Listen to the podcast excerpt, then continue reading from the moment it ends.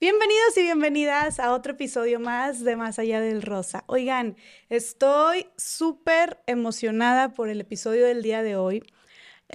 ayer, el día de ayer, tuve una llamada con una de mis invitadasas que están aquí conmigo y no es broma que estuve a punto de llorar varias veces en la llamada y yo dije, wow, si estoy así por teléfono, no me imagino cómo va a estar el episodio de todo lo que me estaban contando que yo no tenía idea, ¿no? Y como nos encanta hablar de estos temas en Más Allá del Rosa, los que no tenemos idea, pero que tanta falta hacen, pues están aquí con nosotras, estas mujeres que están transformando México y que están entrando a los temas duros, difíciles, a los que muchas personas les sacamos la vuelta y mira, preferimos ni voltear a ver. Y eso es creo que lo más valiente que alguien podría hacer. Entonces, para mí es un honor tenerlas. Eh, les invito y les solicito escuchar este episodio con la mente abierta y con el corazón abierto también. Y si tú eres una persona, si tú eres una mujer, un hombre que quiere cambiar el mundo, que quiere cambiar su país, que quiere cambiar su sociedad, de verdad que quédate a escuchar este episodio porque estas mujeronas nos pueden inspirar con todo lo que están haciendo. Acuérdate también de suscribirte a nuestro canal de YouTube, pícale clic en el, en el botón suscribir para que seas la primera persona que se entere de todos los episodios maravillosos que vamos a estar subiendo a este canal y que corras a escucharlos. Así que bueno, sin más preámbulo, estoy muy emocionada de presentar y de dar la bienvenida a Daniela Ancira y Mercedes Baker, cofundadoras de La Cana. Bienvenidas, chicas, qué emoción. Muchas gracias, Jess, muy contentas de estar por acá. Gracias, Jess, por la invitación. Estamos muy contentas. Ay, no, yo feliz. Fue contigo con quien estuve hablando Merche, Dani y Merche, así les voy a decir, ¿verdad? Este, y qué cañón, de verdad, todo lo que están haciendo. Eh, seguramente ya han escuchado ustedes de la cana, pero nos van a venir a contar un poquito más ellas sobre todo lo que están haciendo y las necesidades que hay eh, con las mujeres. Bueno, no, Iba a decir, cortemos esto, pero vamos a preguntarlo al aire, porque aquí nos encanta de construirnos y aprender al aire, ¿no? No pasa nada. Como te decía, pues aquí preguntamos y punto. ¿Cómo, con las mujeres, a decir, con las mujeres, pues privadas de su libertad, con las mujeres en prisión, ¿cómo, cómo sería, empezando por ahí, eh, cómo sería la mejor manera de dirigirnos o de referirnos a las mujeres que están en prisión? Privadas de la libertad privadas de La libertad. Privadas de, la libertad. O, ya mujeres en prisión. Pero, por ejemplo, el, tema, el término o sea, delincuentes o así, sí, no, ni recluso, reo, delincuente, eso no usamos. O sea, siempre es privada o ex privada de la libertad. O ex privada de la libertad. O sea, no es ex... que salió de prisión. no ah. es ex convicta y... Nada de eso. Sí. ¿Y, por qué razón eligieron pues, estas palabras y no las otras? Creo que el lenguaje importa. Eh, y a mi parecer sí se me hace un poco como despectivo decir exconvicta, ¿no? Se me hace como una palabra muy fuerte. Privada de la libertad es simplemente estás describiendo un hecho, ¿no? Estuvo privada de su libertad sin ponerle etiquetas como delincuente a nadie. Sí, es como que se escucha muy como condenatorio, ¿no? El ex convicto como ya una carga muy fuerte, ¿no? Para describir a la persona. Ok, me encanta. Entonces es privadas de la libertad, nada de reos, exconvictos, convictos, presos, reclusos. Como que lo muy importante ahí es la persona, ¿no? O sea, siempre que nombramos algo para no etiquetar y no decir una reclusa o una persona, no sé, si tiene un tema de salud mental, ¿no? No dices una persona eh, con algún trastorno, como no es un adicto, es una persona con una adicción, porque la persona está antes de la característica por la que la estás definiendo en esta situación. Me encanta, claro. Entonces, siempre es persona pre la libertad, persona que salió de la cárcel.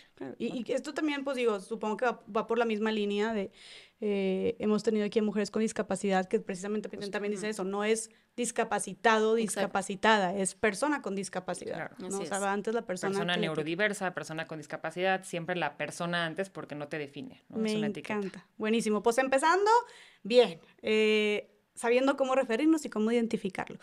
Chicas, platíquenos, ¿qué es lo que hacen en la cana?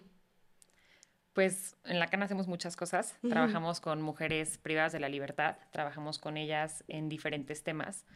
Em, nosotras empezamos trabajando con ellas hace varios años que nos dimos cuenta que realmente es una población muy invisibilizada y una población que no volteamos a ver y que hay muchísimas necesidades y son parte de nuestra sociedad. Entonces lo que hacemos es brindar oportunidades de diferentes temas a mujeres que están en las cárceles y también a mujeres una vez que salen de prisión.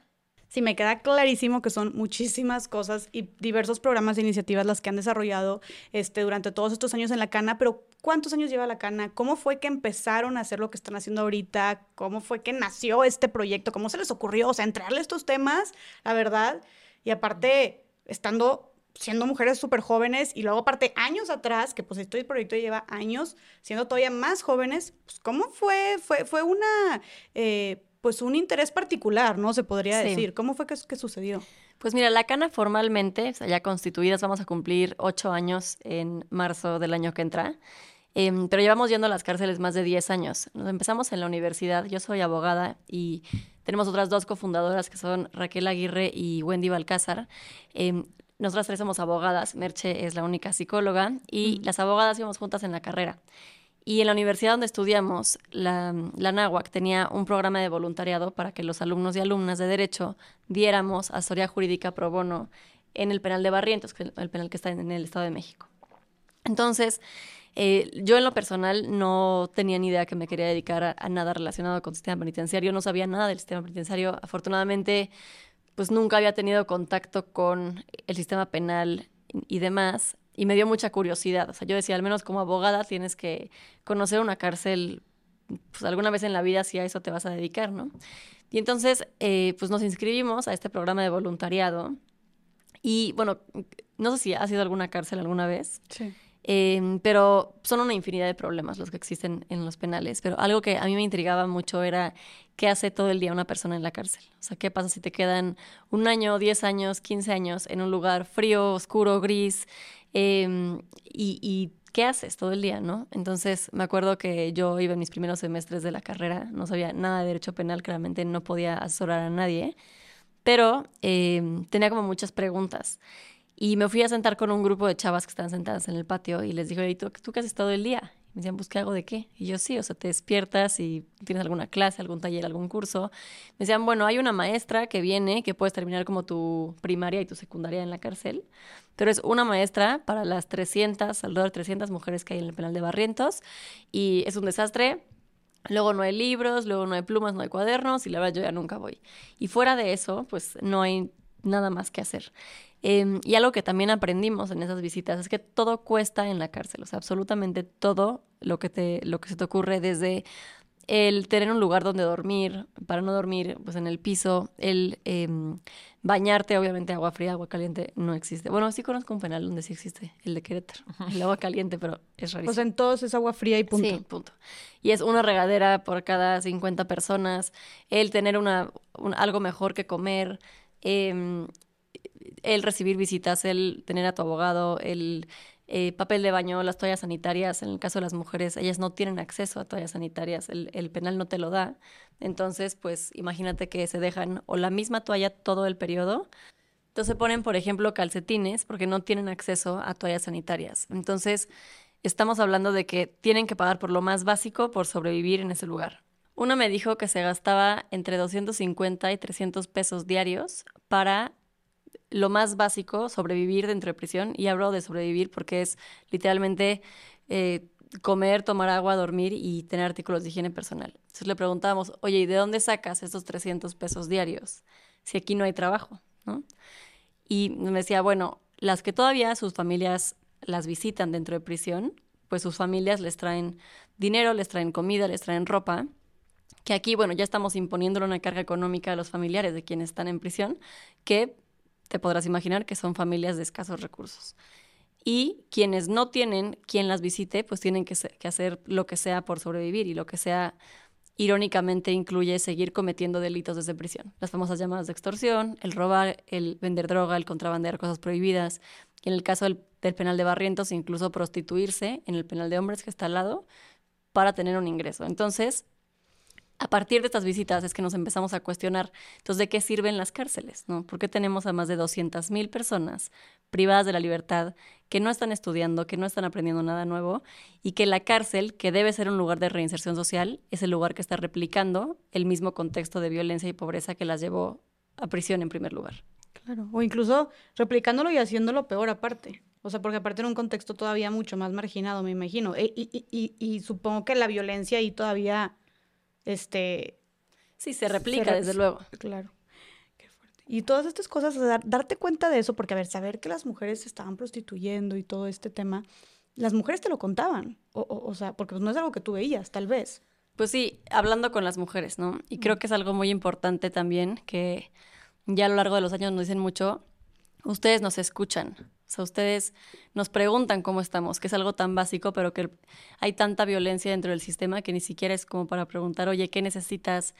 ¿Qué tienes? ¿Cuáles son las razones por las que llegaste aquí? Entonces, empezando a platicar con ellas, nos empezamos a dar cuenta que hay una infinidad de problemas, pero desde luego no puedes eh, tratar de resolver todos los problemas que hay en el sistema y tienes que empezar poco a poco. Entonces, nosotras vimos que eh, muchas mujeres ya em, hacían como ciertas artesanías que vendían el día de la visita, el día del que vienen los, familiares, para poder obtener un ingreso dentro de prisión. Em, pero son la típica artesanía que compras realmente por ayudar, no tanto porque te guste, ¿no? Y entonces dijimos, bueno, hay que traer un, un, diseño un poco más comercial, eh, les damos el material, los vendemos y los vendemos afuera y les damos el dinero. Y también, em, la verdad, esta idea no fue completamente mía. Mi abuela paterna fue una mujer increíble, ella se dedicó a la filantropía muchísimo y entre las causas que apoyaba, trabajaba con personas, bueno, con hombres privados de la libertad y ellos hacían estas como canastas del mercado de mimbre y las vendían. Entonces dije, pues al igual que mi abuela hacía eso, como que yo siempre crecí con historias de ella yendo a la cárcel, un poco lo normalicé, como que mm. no siendo que yo tenía como este miedo o este estigma que quizás como sociedad solemos tener, pero en vez de em, canastas, que ella hacía, empezamos a hacer como otro tipo de, de productos que se desenvolvió en peluches, decoración y ropa para bebés. Ok, pero entonces, vaya, o sea, vieron esa necesidad y, y luego de ahí surgió como vamos a hacer esto para ayudarles más allá de, la, de un proyecto de universidad. Sí, o sea, empezó para que ellas tuvieran un ingreso económico, que era como la necesidad que en ese momento vimos más urgente, porque es decir, me estás contando que te pones un calcetín durante todo tu periodo. Digo, más allá de obviamente la corrupción, las pésimas condiciones de higiene, em, eh, todo el hay todo, digo, varios temas de género que ahorita vamos a platicar en cuanto a abandono, en cuanto a injusticia, pero como el más, el más inmediato que vimos fue, ok, estas mujeres necesitan trabajar por un tema, o sea, para ocuparse de algo todo el día, pero también para ganar dinero. Entonces, por eso empezamos con el tejido dentro de prisión. El tejido, ok, y proponiendo estos diseños como más innovadores. Sí. ¿Y cuántos años tenían cuando empezaron eso? 24 años. sí. Estaban chiquititas. Sí. Sí, pues dices que siguen en la universidad o recién graduadas. Pues cuando empezamos a ir, eh, que todavía no empezamos con el tema del tejido, éramos más chicas, como 21 o 22 años. Cuando empezamos con el tema de tejido, recién graduadas, sí.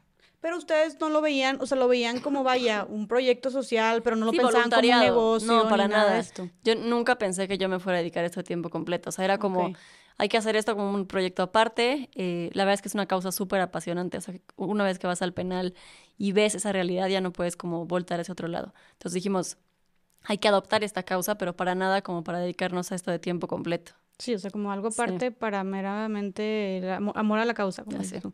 Ok. ¿Y tú cómo lo viviste, este Merche? Para mí fue diferente porque yo entré unos años después, ¿no? O sea, ellas soy creo que dos años más chica, las conocí por Raquel y para mí fue un voluntariado de ir una vez a la cárcel y poder ayudar en algo que pues para mí era interesante, ¿no? Creo que siempre estuve acostumbrada a hacer voluntariados y a los temas sociales y dije, ok, me gustaría ayudar. Estaban buscando justamente tener como diseños más bonitos y mi mero eh, mole es ese, ¿no? O sea, como un poco los productos, como la calidad. Eh, soy diseñadora frustrada, soy psicóloga, pero me gusta esa parte y, y, nada, pensé que iba a ser ir una vez y listo. Y justo lo que decía Dani, ¿no? Eh, para mí entrar al penal no implicó como miedo, pero lo que había dentro creo que fue lo que me marcó muchísimo. O sea, no, no esperaba ver a las mujeres que vi ni a los hombres que vi, ni escuchar las historias que escuché ese día.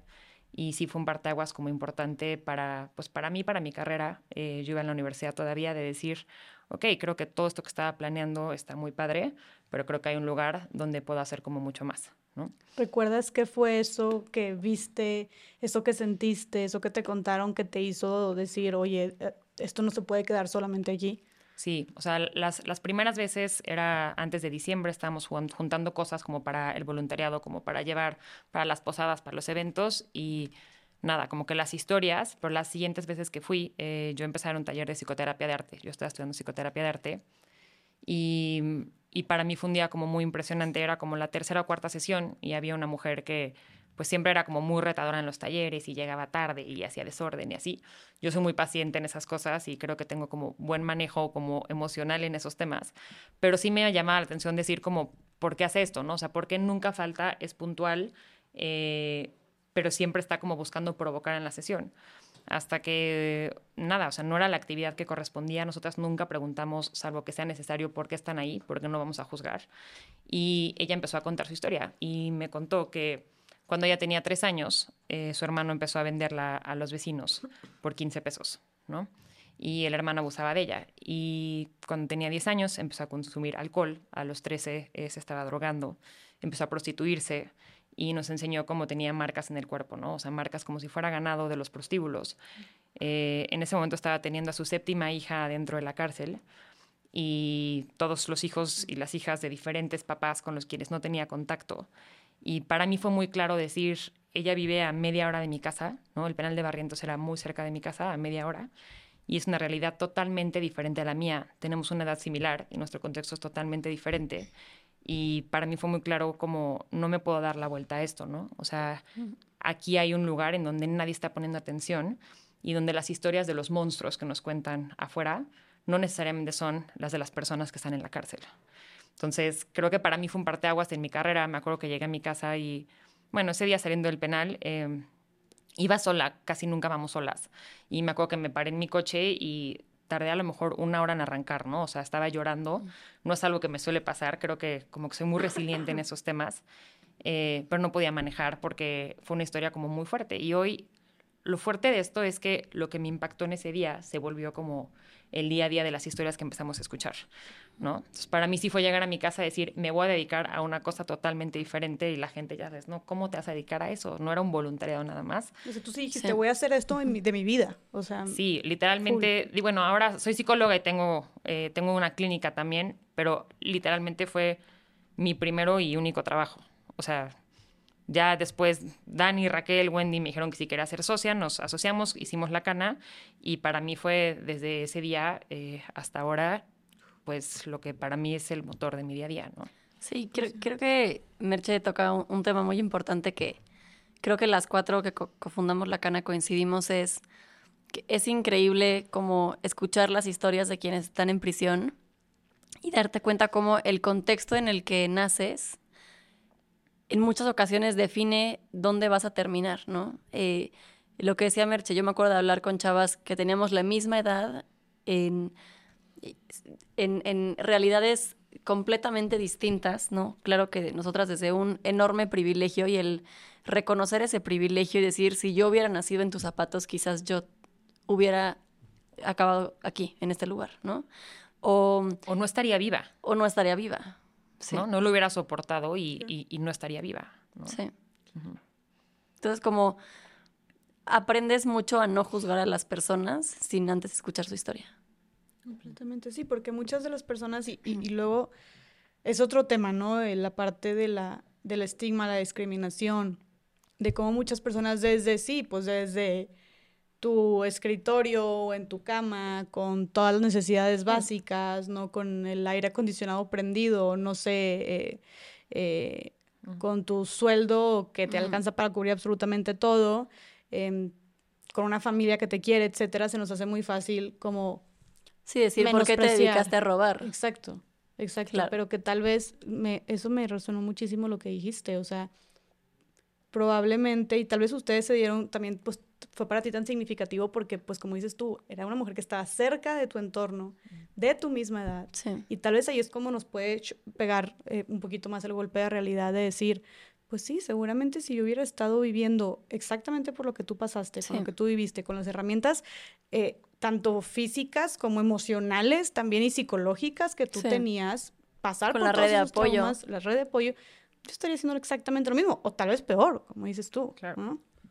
Sí, yo no sé qué hubiera pasado, no sé, y, sí lo pienso, como si a mí hubiera tenido una realidad como esas, ni siquiera se hubiera conservado mi vida, ¿sabes? O sea, incluso llegar a pensar en, en, no querer vivir y llegas a la cárcel, Y en muchos casos ves historias llenas de vida, ¿no? De sueños, de cosas que quieren lograr, de seguir como trabajando, salir adelante, preocupadas por sus familias, sosteniendo a sus hijos y a sus hijas. Y, y, cuando escuchas y dices, hijo, le pasó por esto, por esto, por esto, por esto, toda su vida es un contexto marcado de violencia y de carencias en todos los aspectos. Y no te estoy contando una historia. Es la historia de la mayoría de las personas que están en la cárcel. Y ahora, ¿cómo eh, entras tú, este, Merche, y entonces son cuatro, ¿verdad? Son cuatro socias, tengo entendido. Cuatro mujeronas. Este, tres abogadas, una psicóloga. ¿Cómo fue entonces que empiezan a vender, a producir, a vender, a distribuir estos productos? ¿Tienen alguna alianza o no? Sí, o sea, mira, me, me, encantaría decirte que todo lo planeamos perfecto y que teníamos el modelo de reinserción perfectamente bien armado. La verdad es que la cana pues un poco va surgiendo sobre la marcha. Yo te decía que eh, el primer programa o el primer eje que tuvimos fue este de, del tejido, que le copié a, mi abuela. Em, y empezamos a ir a las cárceles, bueno, al penal de Barrientos primero, a llevar estambre los sábados. Aparte, en esa época íbamos los sábados, porque yo trabaja, tenía otro trabajo, yo trabajé muchos años en, un despacho de abogados, también Raquel y demás, entonces yo entre semana trabajaba y los sábados íbamos al penal. Eh, y empezamos con el tejido, empezamos a vender estos productos, empezaron a vender cada vez más, etcétera. Em, empezamos a hacer como ositos de, de peluche que Merche no me deja contar esta historia, pero a mí me divierte mucho contarla. Este, la primera vez que tuvimos una clienta así, una amiga de mi mamá, pidió 50 ositos de peluche para un baby shower, ¿no? Para darlos como de bolos. Y entonces yo iba los sábados, eh, dije, el sábado le dejo el, el material el siguiente sábado recojo y no sé, el martes es el baby shower, ¿no? Y entonces les dejé el material, de pronto llegué el siguiente sábado a, recoger los ositos y me dicen, oye Dani, ¿no, te, no traes relleno para los osos? Y les dije, no, ¿por qué? Pero no les alcanzó y aquí están los 50 osos. me dijeron, no, es que nos alcanzó el relleno y tuvimos que sacar relleno de nuestras almohadas para rellenar los osos y ahora no tenemos almohadas, ¿no? Y este es una historia que me gusta mucho porque refleja como las ganas de, trabajar en un lugar que, o sea, la almohada en la cárcel es un lujo, ¿no? Y Merche no me deja contar esta historia porque dice que la gente va a pensar que nuestros peluches están llenos de almohadas de, de la cárcel, pero no es así, ya aprendí a... Ya pasaron muchos años. Ya, pasaron muchos años, ya aprendí a manejar el material y a calcularlo bien. Pero son estas historias que te demuestran realmente el compromiso de, eh, de las ganas de, de querer trabajar, ¿no? Quedarte sin almohada en la cárcel, que es tu única comodidad, es como tu único lujo pues te habla mucho de las ganas que, que tienen de salir adelante. Y pues empezamos así, eh, trabajando, vendimos cada vez más y de pronto yo me acuerdo muy bien una vez que también teníamos un pedido muy grande y le dije, igual eh, lo encargué a una de las chavas y cuando regresé por ellos me dijo, no trabajé. Y yo, como que no trabajaste? Yo tengo que entregar este pedido. Luego ya empezamos a vender las empresas, regalos y demás. Dijo, es que me acaban de sentenciar a 42 años y pues no tuve la energía para pararme de mi cama y trabajar, ¿no? Son como estos golpes de realidad que dices, claro, ¿cómo le hago yo para, o yo como organización, para que estas mujeres pues encuentren una motivación también en seguir trabajando, en despertarse todos los días en un lugar tan gris, tan feo, tan desesperanzador como es la cárcel y, se, y encuentren una motivación para salir adelante y ser mejor personas y trabajar en sí mismas, a pesar de que quizás va a salir en, 40 años de la cárcel. Claro, claro. No, estar cabrón. ¿Cómo, ¿Y cómo empezando con estos productos, ¿cómo vieron ustedes justo esta, o sea, respuesta de las mujeres? O sea, vieron, les hicieron esta, supongo que les hicieron esta propuesta y vieron que muchas, como dices tú, están muy comprometidas, pero en un inicio ellas sí querían entrarle, estaban emocionadas. ¿Cómo fue su No, a ver, o sea, fue un desmadre. no, no, no. Empezaron con una cárcel, me imagino. Con una cárcel. Ya estamos en ocho. Estamos en todas las del Estado de México y en Santa Marta Catitra, en la Ciudad de México, y próximamente en, en Monterrey vamos a estar. sí. Este, y la verdad, o sea, yo soy abogada, yo no sé nada, Merche es, muy buena diseñadora, pero yo no sé nada de diseño, ni me interesa mucho tampoco. Em, literalmente llevamos como fotos de Pinterest y cosas así, o sea, ni idea de qué estábamos haciendo. Em, y, y sí, hay unas que son súper agradecidas y, las más puestas y las más puntuales y las que más le echan ganas. Y hay otras que también muchos nos, robaban el material o lo o lo hacían, o lo usaban para ellas hacer cosas aparte y venderlos, o se hacían bufandas, ¿sabes? Entonces, claro que tienes que encontrar un balance entre sí, vengo a ayudarte, pero al final, a ver, yo me estoy gastando todo mi dinero en estambre y en relleno y en tratar de vender esos productos y hay gente que, pues sí, la verdad sí nos llegaron a robar muchísimo material y creo que hemos aprendido mucho a encontrar esta línea entre sí saber que vamos ahí a ayudar y estamos ahí para ellas, pero también muy estrictas en el sentido de que este es un trabajo como si fuera un trabajo allá afuera. Tú tienes que llegar puntual, tú tienes que entregar con la calidad que se te pide, tú tienes que, eh, pues una serie de reglas que tenemos y, creo que hemos encontrado muy bien el balance en, ese tema, ¿no? Sí, yo creo que ese es uno de los temas más importantes. O sea, creo que al principio nos robaron un montón de veces y justo empezamos en el penal de Barrientos y me acuerdo, estábamos Dani y yo en su casa empacando, creo que eran nacimientos o algo estábamos haciendo y nos enteramos que hubo un motín, ¿no? Y se puso durísimo un motín en el penal de Barrientos y a los pocos días eh, trasladaron a las mujeres, muchas de las que trabajaban con nosotras, al penal de Nesa Sur, que acababa de abrir en el 2016, creo. Eh, y dijimos, no, pues no se pueden quedar sin trabajo. Entonces fuimos a ese penal a intentar darles trabajo y creo que ese fue una de las razones por las que la cana creció. La directora nos dijo, contratan a 47 o no entran al penal. Y pues no tuvimos de otra. A lo mejor trabajábamos con 15 y acabamos con más de 50. Empezamos a trabajar en el penal de Nesa Sur, pero ahí no nos conocían. O sea, la cana no era lo que es hoy. Hoy en muchos penales saben quiénes somos. Y eran pues tres mujeres en un penal nuevo que aparte hubo muchísima resistencia a ese penal porque venían de un penal donde tenían toda la libertad a un penal donde estaban encerradas, habían reglas y estructura. Por el motín. Por, porque era un penal nuevo y como que al final sí era un penal como con mucha más autoridad y era un penal solo de mujeres. Ah, solo de mujeres. Solo de mujeres. Y justo empezar a trabajar con ellas fue muy difícil, ¿no? Porque no solamente era el tema de, bueno, roban material y ahí hacemos como ok, ¿cómo lo hacemos de una manera, como incluso de temas de justicia restaurativa, de cómo hacemos para que esto no tenga como un impacto negativo en ellas y no es un correrlas, es generar un aprendizaje y a partir de muchas veces que repitamos el aprendizaje se va a cambiar la conducta, etcétera. También era un tema de que ellas no confiaban en nosotras. Entonces, escribían, me acuerdo, yo me acuerdo una vez que llegué, iba con Mase, que es nuestra maestra de tejido, sin ella esto no sería posible. Eh, y justamente tenían una carta que habían escrito todas las mujeres del penal de Nesa y que habían firmado en contra de nosotras, ¿no? Y yo me enojé muchísimo porque fue como, no puede ser, yo le dedico, hago casi tres horas de camino y luego de regreso y le dedico todo esto y están enojadas.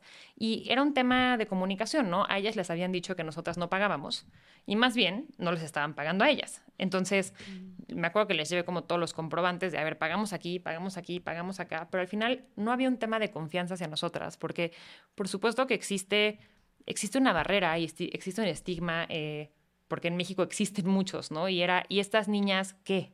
¿A qué vienen estas niñas de 23 años? No, seguro pensaban, güerita tonta que viene a la cárcel a disque enseñar algo y al final era una barrera muy fuerte, claro. ¿no? Entonces, romper eso, para mí ha sido como la parte más padre, ¿no? O sea, como poder romper esos, esas barreras, pero era un reto en todos los sentidos, no solamente hacer productos de calidad, eh, que el material alcanzara, que pudiéramos venderlos, sino también generar un vínculo donde no fuera el mismo vínculo, donde ellas eh, otra vez eran rechazadas, estigmatizadas, no creídas, ¿no? Y eso hace que las cosas cambien. No manches, eso, eso sí, qué reto, ¿no? Y, y, qué reto también la parte de, digo, me imagino, pero lo que están contando, pues tal vez son personas que vienen muy desmotivadas o con muchos traumas y esta parte de tratarlo como una empresa, la organización, la disciplina, el compromiso, la responsabilidad. Eso pues es súper importante porque al final eh, ellas van a hacer las mismas conductas, igual que hacemos todos los seres humanos, para comprobar lo que tenemos en nuestra mente, ¿no? Entonces, si tú toda tu vida has vivido rechazo, abandono, eh, diferentes estigmas, carencias, tu, tu, normal y tu mente te juega un, un, truco, ¿no? Digo, no lo voy a explicar como psicóloga, pero mm. para que tú recaigas como que en ese patrón. Entonces, de todas las maneras posibles, ellas buscaban todo el tiempo que nosotras fuéramos quienes las rechazaban, como para poder validar esa creencia de no merezco, no es suficiente, eh, la gente me abandona, no vale la pena ver por mí.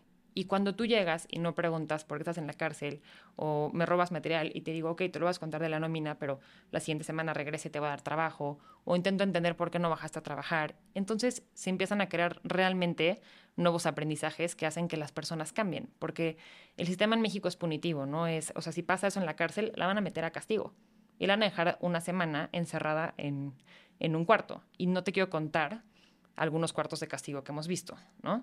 Entonces, eso no genera nada, no, o sea, son unos, haber entrado como poquitos. Eh, cuartos de castigo, pues te portaste mal, vas a te meten al castigo. Sí, y literal, o sea, por ejemplo, en un penal hay uno que está abajo de una escalera, entonces ya sabes que es como, como en diagonal, eh, no hay un bote de basura, no hay, no hay un excusado, hay un bote de basura para que ahí hagan del baño. No hay un colchón ni una cama ni nada, solamente hay como unas cobijas en el piso que van usando todas y puede estar ahí una mujer durante mucho tiempo.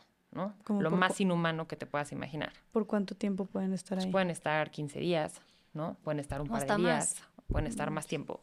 ¿Y qué aprendizaje tienes a partir de eso? O sea, ¿de qué sirve? En lugar de decir, ok, robaste o no entregaste a tiempo o fuiste respetuosa, vamos a hacer algo acorde para que puedas pues resignificar lo que te pasó en tu historia, ¿no? ¿Qué, propondrían ustedes ahorita hablando de, de justo como el, eh, contra el punitivismo y buscando como el, sano aprendizaje, ¿qué propondrían ustedes, por ejemplo, en lugar de los cuartos de castigo?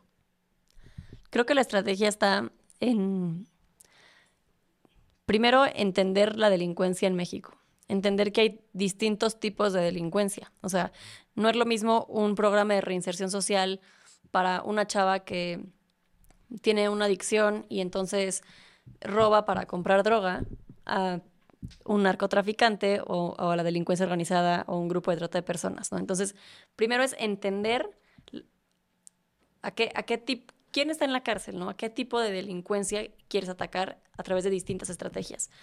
Los delitos con los que tratamos nosotras, em, en la cana digo hay varios, pero por ejemplo, un robo, ¿no? Entonces, no vas a resolver nada una persona que se dedicaba a robar metiéndola a la celda de castigo. Mejor entiende por qué esa persona robaba, ¿no? Quizás si a esa persona le das un trabajo digno, o le das una red de apoyo, o le das algún tipo de atención psicológica, esa persona va a preferir no robar. ¿Me explico? Y no estoy hablando que siempre sea así, pero tienes que entender y tienes que clasificar la delincuencia y luego hacer estrategias sobre cada tipo de delincuencia. ¿Sí me explico? Entonces, nosotros lo que hemos visto en la Cana a través del programa integral de reinserción social es que si tú le das las herramientas, en el caso de las mujeres, porque es distinto las razones por las que las mujeres y los hombres este, cometen un delito.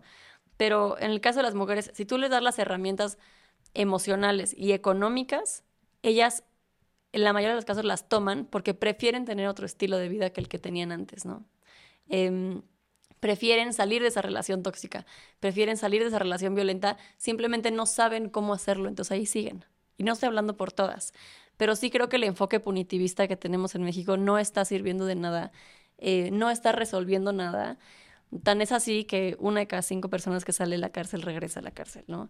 y, de esta cifra estamos contando a las personas que efectivamente regresan a la cárcel, pero cuántas no cometen un delito y nadie las cacha y no están dentro de, de esa cifra, ¿no? Entonces, la realidad es que no están funcionando las cárceles en este país porque se tiene un enfoque de castigo sin entender las causas de por qué las personas llegan en prisión y sin, sin, crear una estrategia integral para atacar el problema desde la raíz.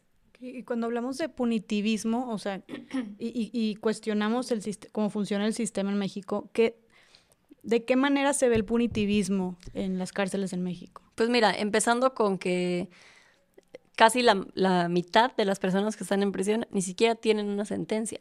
O sea, están ahí en prisión preventiva. En México existe la prisión preventiva oficiosa, que es, em, hay un catálogo de delitos en, la Constitución por las que si, a ti te acusan de ese delito, automáticamente te meten a la cárcel. También se le conoce como prisión automática. Entonces, em, en lo que dura tu juicio, tú estás en prisión. Y quizás te dicen, oye, mil gracias, digo, mil disculpas, pero no, si eras inocente y te echaste siete años en la cárcel. Entonces, ahí se ve el punitivismo. O sea, feminicidio, prisión preventiva oficiosa, ok, pero ¿realmente estamos disminuyendo el feminicidio? No. O sea, solamente hay estrategias em, justo como muy punitivas para acabar con el feminicidio, estoy poniendo el feminicidio como ejemplo, sin que realmente eso ataque las causas, ¿no? O sea, un feminicida no va a decir, ah, ya no voy a matar a, una mujer porque en vez de ser 40 años ya son 60 años de cárcel. No, esas no son las razones por las que existe el feminicidio. Está comprobado. Sí. O sea, que eso o sea, no, hay, no hay sí, que me la voy a pensar más porque ya son más. Sí, Aumenta la pena, entonces no delinco. No sirve de nada. Ok. Y creo que otro tema importante es la manera en la que tratamos a las personas que están privadas de la libertad, ¿no? O sea, a lo mejor esto lo podemos ver como más desde el tema de leyes o de años por delitos, etcétera. Pero tú platicas, por ejemplo, con las custodias y con los custodios que, que están en la cárcel y cuando nos ven que platicamos con ellas, que estamos contentas por un logro que tuvieron, que nos sentamos a platicar, que escuchamos su vida, ¿por qué las tratas así? ¿No? O sea, ¿por qué, ¿por qué son delincuentes? ¿No? Y desde ahí... las autoridades en la cárcel las cuestionan, las En muchas ocasiones, ¿no? O por qué les regalan cosas, o por qué les traen cosas a ellas y a nosotros no. Y es porque ya nadie, o sea, no tiene acceso a nada. Entonces, esa parte, ¿no? O sea, de una persona comete, no sé, un acto y entonces le quitas todo, ¿no? Nos pasa más seguido que, ok, se peleó una mujer, eh, claramente nunca ven quién tuvo la culpa o cómo se repara esto o si podemos hacer como un proceso ahí de justicia diferente, lo que tú quieras. Es, no tienes trabajo un año. Y entonces la sacan de la nómina, ¿no? La sacan de las actividades a las que, a las que iba, ¿no? A lo mejor si estaba en un taller educativo, en lo que sea, la sacan y el castigo es no tienes acceso a un proceso de reinserción social porque no te lo mereces. Y es justamente contraproducente, ¿no? Lo que necesitamos es que tengan más recursos, que se hable con ella, que tenga atención psicológica, que entonces, eh, no sé, tenga que reparar el daño que hizo de alguna manera diferente a solamente te quito todo otra vez, te aíslo o golpes, por supuesto, ¿no? Eh, entre ellas mismas. Y al final no estás generando nuevas herramientas, estás otra vez castigando, castigando, castigando, pero sin generar ningún aprendizaje y ningún cambio que sea duradero y que realmente tenga una trascendencia en la manera en la que ella se va a comportar y va a actuar. Claro. Claro. Casos como este que me, que me comentan y ya nos dieron un poquito de contexto sobre algunas de las necesidades que tienen las mujeres en la cárcel, pero podríamos hablar más ampliamente de cómo es que viven en el día a día las mujeres en la cárcel. Este, tengo entendido que no es, es diferente a cómo viven los hombres también, eh, cuáles son las necesidades más urgentes que tienen, se atienden sus necesidades básicas o no, de qué manera se atienden. Creo que ese es como de los temas más importantes, ¿no? Las cárceles en México no tienen una perspectiva de género, o sea, más allá de, de, las necesidades básicas que no están cubiertas en la mayoría de los penales, ni en hombres ni mujeres, y no podemos ir todos porque hemos conocido penales donde quedamos sorprendidas de, lo bien que están. Es la excepción, pero por eso no voy a decir todos, pero la mayoría... Eh, de las alrededor de 300 cárceles que hay eh, en nuestro país, digamos que 10 o 11 son específicamente para mujeres. El resto de las cárceles se adaptaron para mujeres. Entonces les dice cárceles mixtas, lo cual no es correcto. Son cárceles de hombres donde agarraron un módulo y segmentaron ahí a las mujeres. Entonces, de entrada, eh, no tienen acceso a las áreas comunes, ¿no? No tienen área como a la, misma área médica, a los talleres como, como laborales, a los salones educativos, a los patios, áreas verdes, etc. Entonces, desde ahí ya estamos como limitando eh, las pues, los espacios que tienen y lo que tienen ellas como para poder usar a su favor para la reinserción social. Y en segundo, justo lo que decía Dani hace rato, ¿no? No solamente es las necesidades básicas no cubiertas, o sea, no solo no hay agua caliente ni agua fría, no hay agua corriente. Tienen que ir con un balde en la mañana a formarse a ver si toca agua, agarrar una cubeta, eh, llevarla y con esa administrarla durante el día para ellas mismas. Hay celdas eh, donde de repente tienen 60, 80 mujeres, incluso hemos escuchado dormitorios con 120 mujeres viviendo, donde hay mujeres embarazadas, donde hay niños y niñas bebés, donde hay personas de la tercera edad, donde hay gente que tiene alguna adicción y que está consumiendo dentro del, dentro del lugar, donde no se dividen por delitos. Entonces, ahí más del 60% de las personas están durmiendo en el piso. ¿No? Están durmiendo. ¿Cuántas dices que llegan a ver hasta 60 personas o ciento y pico personas? ¿Y, para cuántas personas es la celda? Ponle tú que para 16, más o menos, 20.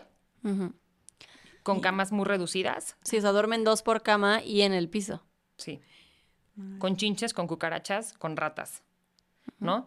Eh, la comida es totalmente inaceptable los productos menstruales no existen. Es un derecho que tenemos las mujeres y no existen. Pero ¿cómo puede ser que en las cárceles, cómo puede ser que en las cárceles no existan productos no, Una toalla afuera vale más o menos dos pesos.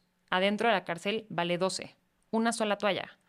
Y estamos hablando de que a lo mejor en, en algunos talleres de las que sí trabajan, les pueden pagar 12 pesos al día. Entonces te alcanzó para una toalla menstrual, ¿no? una.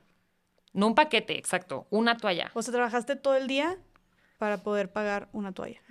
Sí, y es o compras tu toalla o te bañaste o te formaste en la fila. O sea, tienes que administrar bien tu dinero porque adentro no hay trabajo. Entonces, por eso hablamos de que literalmente es sobrevivir porque no existen los, los, o sea, lo más básico, ¿no? Que, que necesitamos las personas para estar bien. O sea, dormir, comer y tener artículos de higiene personal. O sea, las necesidades más básicas ni siquiera se atienden. Yo me acuerdo muy bien una vez que llegamos muy temprano al penal y estaban desayunando y estaban desayunando algo verde fosforescente y le dije, ¿qué estás desayunando? Y me dijo, huevo revuelto. Y yo, pero es verde fosforescente. Y me dijo, nada, sí, es que aquí le decimos el huevo galáctico. Entonces, si no quieres desayunar huevo galáctico, a, a veces hay como mujeres que tienen como sus puestitos de quesadillas o de lo que sea que se arman ahí y tú puedes como comprar esa comida. En algunos, no en todos. Por ejemplo, en, en esa sur, que es un penal muy estricto, ahí no puedes comprar nada más.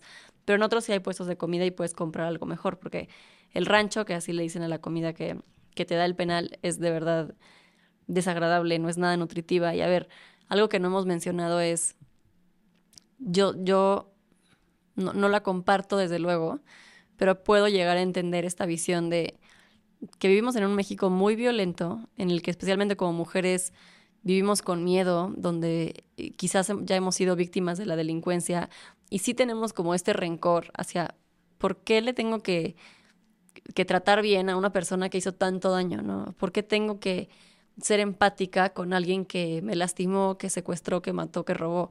Entonces, claro que entiendo ese pensamiento, pero creo que al final del día se trata de un tema que, que, si no quieres que sea de empatía, se trata de un tema de seguridad. Si nosotros queremos un país más seguro, tenemos que trabajar con las personas que cometen delitos, punto. Porque esas personas eventualmente van a salir de la cárcel. Y si después de lo que estamos contando, que cómo viven, cómo duermen, cómo comen, cómo se relacionan, cómo la autoridad se enfoca simplemente en castigar, pero cuando salen Esperamos que mágicamente sean personas que encuentran trabajo, que regresen con su familia, que sean personas productivas, que no tengan resentimientos. No, es imposible. Eh, es, es, es, imposible hablar de reinserción social si no lo trabajamos desde las cárceles. Entonces, por eso es un tema urgente también, porque es un tema también de seguridad en un país como México, que estamos viendo todos los días, eh, pues la violencia que estamos viviendo. Claro, completamente. Sí, sí, sí, o sea, viéndolo estratégicamente, es como, porque tengo entendido no sé cómo funciona esto, lo de los, pen los penales, pero en teoría parte de nuestros impuestos va destinado a esto o no? Pues claro, es, son penales estatales okay. o federales. Y luego pero hay, públicos, mucha, hay pues, mucha gente que se queja también de esto. Claro, pero, eh, o sea, es, es como... Es, es, un tema como que no nos gusta voltear a ver, ¿no? Porque, insisto, ahorita que vamos a empezar épocas de elecciones, yo te lo puedo jurar que nadie, eh, ninguna candidata se va a parar a decir, yo voy a dignificar las cárceles y voy a invertir. Nada, porque eso no vende. Porque lo que vende es yo voy a castigar con mayor severidad a los secuestradores y, y, a ver, obviamente nadie quiere que haya secuestradores, nadie quiere que haya feminicidas, pero lo que estamos cuestionando no es eso, sino la solución que tú estás planteando. Porque el populismo penal que les encanta, especialmente en esta administración, es un engaño, no, no, no sirve de nada. ¿No? El aumentar penas, la prisión preventiva oficiosa, no sirve de absolutamente nada. Y lo que sí sirve son programas, eh, como nosotras hemos demostrado, de reinserción social, desde atacando las causas que llevan a las personas a delinquir o que llevan a las personas a terminar en prisión y trabajando con ellas como seres humanos. Insisto, es muy difícil y a nosotros todo el tiempo nos critican de que tanta gente afuera que no tiene trabajo, y ustedes van y lo dan en la cárcel a las delincuentes, asesinas. Y creo que este discurso tiene que ver con, quiero pensar, que con la ignorancia, ¿no? Porque desconocemos la realidad de las cárceles, desconocemos las historias de quienes llegan a la cárcel y creo que una vez que logramos escuchar esas historias y logramos quizás ponernos en los zapatos de estas personas, es que podemos decir, bueno, sí podría darte una segunda oportunidad, porque también catalogamos mucho a las personas que están en la cárcel, ¿no? Eso, y creo que lo que dice Dan es importante, o sea, creo que juzgamos desde el dolor que tenemos como país y como sociedad de lo que escuchamos todo el día, ¿no? O sea, todas las personas eh, en México vivimos violencia vicaria porque porque sí, porque escuchamos todo el día atrocidades que pasan en nuestro país y que la impotencia nos hace querer que esas personas estén aisladas y apartadas lejos. Pero también está el otro punto que también comentaba Dani hace rato, ¿no? ¿Cuántas de esas personas realmente son culpables? Porque eh, justo leía el otro día, pero creo que en el 2022, o sea, cuando hicieron como una encuesta, eh, el 47% de las mujeres no tienen una sentencia y estaban adentro de la cárcel. Entonces, ¿cuántas personas realmente son culpables? Y después entras a las cárceles y ¿con qué te topas? ¿Con qué tipo de personas? En México se criminaliza la pobreza. Tú no ves personas, ¿no? No me vas a ver a mí, difícilmente. ¿No? Alguien que tuvo educación, que tiene a lo mejor el privilegio de tener una familia que, que la puede cuidar, que puede pagar un abogado eh, privado. O sea, ¿quién está en la cárcel? Gente con dinero no es, o sea, gente... Sí. El dinero puede salvarte estar en la cárcel. Claro que sí. O sea, ¿quién está en la cárcel? Pues las personas pobres. Por supuesto. Y eso no lo volteamos a ver. Ah, entonces que los ricos no delinquen. O sea, no, no funciona así. Entonces, justamente es eso. Tenemos que voltear a ver a las cárceles de nuestro país porque es un tema de seguridad y, porque al final es nuestra gente. Y si regresamos a la historia que contaba hace rato, ¿no? De esta niña de tres años que, que la violaban, ¿no? Y que la vendían por 15 pesos. Bueno, está perfecto. Cometió un delito, vendía drogas, está en la cárcel. ¿Y quién la cuidó? ¿No? ¿Quién la volteó a ver cuando era una niña? Ahí, ahí no nos indignamos con lo que está pasando con todos los niños y las niñas que están siendo pues jalados por la delincuencia organizada, que están viviendo violencia, que tienen carencias, que abandonan sus estudios, que no tienen que comer, ahí no estamos indignados. O sea, no es, es, es, un falta, es una falta como de perspectiva, como mucho más completa de por qué es tan importante atender este problema como de raíz. Sí, nos indignamos por lo que, las consecuencias que eso tuvo, pero no nos indignamos por los hechos tan violentos y atroces también. Y nos hacemos de la vista gorda, persona ¿verdad? Porque cuántas veces pasa, vemos una persona en la calle que está llorando, ¿no? O que está pasando un mal momento, o que hay una situación violenta, y es más fácil seguirte. O cuántas veces escuchamos a amigos, a amigas eh, decir comentarios machistas, misóginos, eh, eh, dar mordida, y ahí también, ahí no pasa nada, ¿no? Porque es tu entorno más cercano, o porque no es tan grave, no es un secuestrador. Y al final todo eso tiene un impacto y tiene un impacto muy importante y a veces solamente decidimos juzgar a quienes tenemos lejos, de quienes no conocemos las historias y a quienes nos han contado también. Y insisto, no, no es un tema de, de, justificar como, como a las personas que están en la cárcel. Claro que hay delitos atroces, no estoy diciendo que no. Y creo en la justicia y tiene que existir, está perfecto. Pero no es la historia de todas las personas que están en la cárcel esa. Y aunque sea esa, tienen una historia que merece ser escuchada y que si no entendemos quiénes son esas personas, no podemos tener programas que realmente atiendan a la reinserción social, ¿no? Quiero regresarme a lo que estabas comentando porque sí está muy cabrón eh, cómo la justicia es selectiva, ¿no? Lo que estabas diciendo de, y ustedes que van más a las cárceles, si nos pudieran describir, pues, ¿cuál es el perfil de personas que están ahí? O sea, lo que dices de, oye, pues que los ricos no delinquen o o qué onda, ¿no? O sea, solamente se están, están metiendo y metiendo, metiendo gente a la cárcel eh, y gente que cumple nada más con cierto perfil. Entonces la justicia es selectiva en México también. Sí, también. O sea, a ver, no sé, no te sabría cómo decir como cifras, al menos yo. Eh, pero lo que sí te puedo contar desde mi experiencia y lo que yo conozco, y creo que Dani puede estar como muy similar de ahí, es al menos las mujeres que están en la cárcel son mujeres que la mayoría no fueron las autoras intelectuales de ese delito, ¿no? O sea, salieron embarradas o fueron partícipes o no tuvieron nada que ver.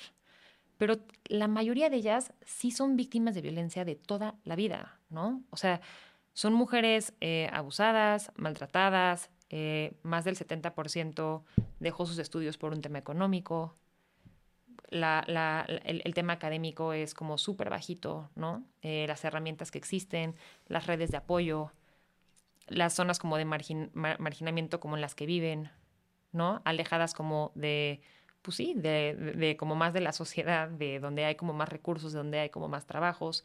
Entonces, sí es eso, o sea, creo que hay, hay como de todo tipo de personas en la cárcel, como en todas partes, pero sí creo que lo que ves como global cuando entras es eso, O sea, sí hay una gran mayoría que cumple con este perfil que estás describiendo tú. ¿Crees que si no hubieran tenido todas estas carencias, todo lo que acabas de mencionar y todo lo que acabas de enlistar, no estarían ahí en la cárcel? No sé, creo que también muchas cosas son decisiones. O sea, creo que tú tomas tus decisiones, eh, pero sí creo que si yo pienso en una mujer de mi edad en la cárcel y en mí, y si hubiéramos tenido un piso parejo, las cosas hubieran sido diferentes. Y no es la realidad. Yo nunca tuve necesidad de, delinquir, ¿no? ni, de, ni de estar, ni de consumir drogas, ni nada, porque mi vida, pues mi, mi, vida fue una vida muy diferente, ¿no? Con una familia que estuvo ahí, que me cuidó, que me dio educación, que me han dado cariño, que me respaldan si me equivoco, no me maltrataron, no me golpearon, no me violaron, ¿no? Entonces, pues al final, no sé, a lo mejor sus decisiones hubieran sido diferentes y yo también pude a lo mejor decidir diferente o tomar otro rumbo, pero sí creo que el piso no es parejo y que eso hace que también eh, tu contexto y las circunstancias como de tu vida y tus consecuencias sean distintas. Y también algo que, que es muy triste de por qué las mujeres llegan a la cárcel es como el rol que juega la pareja eh, sentimental, ya sea su, su novio, su esposo, etcétera, en el que ellas terminen en prisión. O sea, en México nos metieron el mito del amor romántico a todo lo que da desde que éramos niñas y esta idea de que tenemos que encontrar a nuestro príncipe, príncipe azul, a nuestra media naranja y que una vez que encuentras el amor, nada puede... Em, separarlos y que el amor duele y que tienes que aguantar y que tienes que seguir a tu pareja por sobre todas las cosas. Y eso nos hizo mucho daño, mucho, mucho daño. Y incluso em, es la razón por la cual muchas mujeres terminan en prisión, por seguir a sus parejas incondicionalmente. Eh, de cómo yo, em, como mujer, pues yo no puedo sola, yo tengo que estar con mi pareja, con mi esposo. Eh, o sea, esta lealtad completamente ciega hacia los hombres que, que creo que nos inculcaron mucho en México, nos ha hecho mucho daño como mujeres y lo vemos todos los días en, en las cárceles. Neta es un factor muy, muy importante. O sea, uno, la violencia, la normalización de la violencia entre, entre parejas es algo terrible, ¿no? O sea, Merche, ahorita te, te pueda platicar un poco más porque ella empezó un taller bien padre que se llama Alzar la voz por todas, que ahorita te cuenta un poquito más, pero uno, la normalización de la violencia y dos, ¿qué nos dijeron desde chiquitas eh, sobre el amor? ¿no? Insisto, o sea, que el amor duele, que el amor todo lo debes aportar porque si no, no es verdadero amor y que tú tienes que seguir a tu pareja a donde vaya incondicionalmente porque tú como mujer no puedes sola, porque tú sola estás incompleta, necesitas hasta media naranja, ¿no? Y tú como mujer este, o mamá soltera no, tú tienes que encontrar la protección en un hombre, ¿no? Y muchas, o sea, yo no te puedo contar la cantidad de veces que he escuchado que mujeres que me dicen, es que a mí cuando me celaba como que me gustaba porque me siento protegida, ¿no? Porque sé que soy suya. Y, y eso en vez de verlo como algo tóxico, como quizás quienes ya hemos, nos hemos deconstruido un poquito más en ese sentido, creo que no completamente, pero ahí vamos, dices, híjole, esta es una red flag gigante, para muchas mujeres es algo positivo, ¿no? Y es algo como es que me quiere, me pega porque me ama. Y eso lo vemos todo el tiempo. De plano así, me pega porque me ama. Sí. Todo el tiempo. Y ese respaldo, ¿no? Me acuerdo eh, cuando al rato te platicamos más como de la investigación que hicimos, como justo de género y delincuencia, pero me acuerdo que platicábamos entre todas porque sí salíamos como, pues eran entrevistas muy profundas, eran cuatro horas de escuchar sus historias y siempre de violencia y en muchos casos escuchamos cómo decían, ¿no? Y yo me quería separar. Y le dije a mi mamá, ¿no? Y me dijo que me aguantara, que aquí no me recibían. Y tenemos casos hoy de mujeres. Eh, tenemos el caso de una mujer que aparte queremos muchísimo, ¿no? Eh, y no voy a decir su nombre, pero que trabaja con nosotras y justamente ha vivido una violencia brutal donde él constantemente la amedrenta. Ya no viven juntos, ella vivía con sus papás, él llega en la noche, llega borracho, la golpea, eh, la amenaza, le rompe las puertas, golpea a sus hijos. Y la respuesta de la familia es, ¿por qué lo dejaste? ¿Y tú por qué lo dejaste? Por eso está así. Como tú te lo buscas. Es, tu responsabilidad, ¿no? Y es, ¿dónde está ese respaldo que te diga, no corazón, salte de ahí y aquí tienes una casa y tenemos aquí tu red de apoyo que te sustenta, ¿no? Entonces... Es que a mí me cuesta tanto creer que como sociedad, y sé que sucede demasiado, pero me cuesta tanto creer como sociedad que estemos así con ese pensamiento y que sea tan común, o sea, que de verdad estés viendo y no veas, y que sea como, tienes al monstruo aquí pero volteas a la persona de, pues es que ¿por qué lo hiciste enojar? Claro. O también, este, igual mujeres que se quieren salir de sus relaciones violentas y le cuentan a la mamá o a la abuelita y dicen, no, mijita, es que así son los hombres. Ya tú mejor en tu casa, calladita, porque los hombres así son, o sea, ellos no van a cambiar. Mejor aguántate y no digas nada y no te quejes porque así es la vida, ¿no? Y, es, y, al final del día son estas creencias y construcciones sociales que nos hacen, que nos enseñan, que espero, digo, cada vez hay más conciencia de ellas y que vamos, espero ir, ir rompiendo con futuras generaciones, pero eh, en esta investigación que te platicaba Merche, que hicimos de género y privación de la libertad, em, nos fuimos a las cárceles de casi todo el país a entrevistar a mujeres y entrevistarlas para saber por qué terminaron en prisión, pero no por qué delito, sino cuáles fueron las causas por las que ellas terminaron en prisión. O sea, lo que había antes, ¿no? Como más a la raíz. ¿Cómo fue tu familia? ¿Qué las llevó ahí? ¿Cómo eran la relación de tus papás? ¿Cómo eran tus relaciones de pareja? ¿Estudiaste? ¿Trabajaste? Y si, si trabajabas, ¿qué hacías con tu dinero? ¿Te lo controlaba tu pareja, tu papá, etcétera, ¿no? Como... Y algo que encontramos fueron, yo te diría, dos cosas muy presentes. Uno, la violencia de género, en todas las historias, eh, yo te diría que es la principal causa por las que llevan a las mujeres en prisión, ya sea porque la violencia de género la sacó de sus casas desde muy niñas, me, violaba mi padrastro, me pegaba mi papá y por eso me salí de la casa a los 10 y entonces tuve que vivir en las calles, entonces tuve que vender droga y eventualmente terminé en prisión, o porque eran la pareja, la novia de un secuestrador, un sicario, delito del que quieras, y cuando lo agarran a él, pues también me agarran a mí y nos dan hasta incluso más años de sentencia, que eso también es algo muy interesante y muy triste en México. Em, pero sí está muy presente esto de, yo me acuerdo muy bien que entrevistábamos a una chava en el penal de Cancún y ella me contaba la historia de cómo igual el cuate es súper violento, súper celoso. Ella se embaraza de su segunda hija y cuando se embaraza, ella le dice, o sea, él le dice, es que seguro te fuiste de puta, y entonces la encierra en un cuarto durante todo el embarazo. Y literalmente, le, o sea, encerrada, le daba de comer una vez al día, este, y ella me lo contaba con mucha vergüenza. Y yo le decía, pero como que siento que hay algo que no me está haciendo porque tienes como tanta vergüenza. Y me dice, es que lo peor es que cada vez que él abría la puerta, yo le rogaba que no me dejara, o sea, que, que no, que, que, que se quedara conmigo.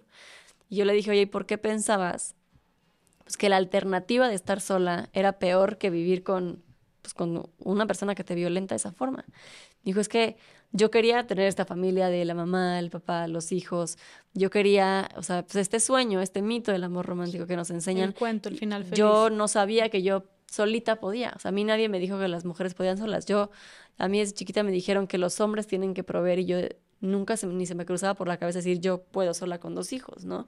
Entonces, sí es algo que encontramos en, en pues en todo el país. Todo el país. Y en todas partes, porque digo, perdón que me saca salga un poco como el contexto de las cárceles, pero creemos que eso, ah, estamos hablando de una población alejada a nosotras tres que estamos en nuestra mesa, ¿no?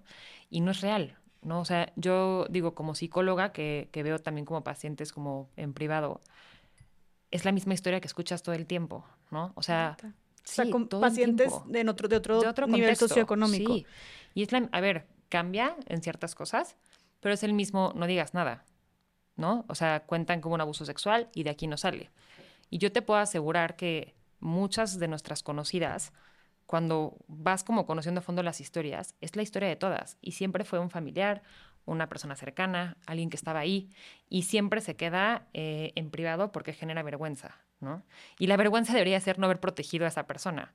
Y está en todos los contextos. O sea, todo el tiempo hay niñas que no se pueden salir de una relación porque ya llevo muchos años y entonces me tengo que casar y casar es como la cosa más valiosa que te pueden dar como en la historia cuando pues no va por ahí, ¿no? O sea, justamente creo que también lo que mencionaba Dani hace rato, que creo que es el, corazón de la cana y no empezó así, eh, pero nos hemos dado cuenta es como esta parte de em, el empoderamiento económico y el emocional, ¿no? Si no tenemos ambas, como mujeres, no existe posibilidad de que salgamos adelante. Porque tú necesitas tener como tus recursos personales y tu independencia económica para querer estar con alguien. ¿no? Pero no necesitas necesitar a alguien. Sí, para no depender de estar con alguien. Justo, porque entonces no hay posibilidades y no hay decisiones. Entonces, si no tenemos estas dos partes y si desde chiquitas nos las quitaron, a golpes, ¿no? Con violencia, con este mito del amor romántico, eh, con creencias de que no podíamos, de que no era suficiente, y también con evidencia de que cuántas veces escogen a un hombre y no a una mujer en un trabajo, o la pagas diferente, o el acoso. Entonces, también no solamente es una creencia que tenemos, también es una realidad en la que vivimos. Y si no rompemos esto poco a poco, eh, pues la historia se va a seguir repitiendo. Sí, es la misma. Va más allá del sistema penitenciario en México. Mucho más allá. Al final es un microsistema. Al final, justo, las cárceles son un reflejo de nuestra sociedad.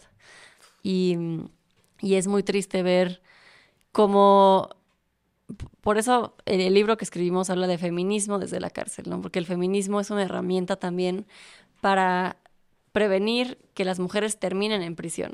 Porque en la medida que tú empoderas a una mujer y Merche hablaba de empoderamiento económico y empoderamiento emocional. Creo que ambas son muy importantes porque tú puedes tener todas las sesiones de terapia que quieras, pero si no tienes que comer, no tienes con qué comer y con qué mantener a tus hijos, difícilmente te vas a salir de una relación violenta, ¿no?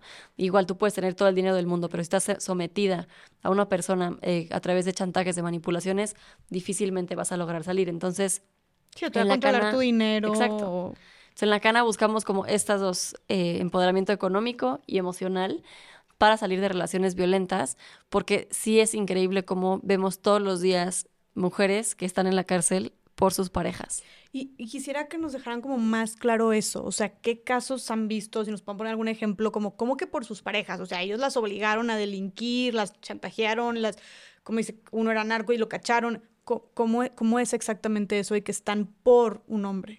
Es que hay distintos casos, ¿no? O sea, hay desde la mujer, o sea, te voy a contar, en el penal de Querétaro yo entrevisté a una chava que tenía en ese momento 24 años, pero desde que ella tenía 12, un señor de 45, ella era de Veracruz, se lo lleva, o sea, la conoce en Veracruz y le dice, tú te vas a casar conmigo, literalmente se la roba y se la lleva a vivir con él desde que ella era una niña.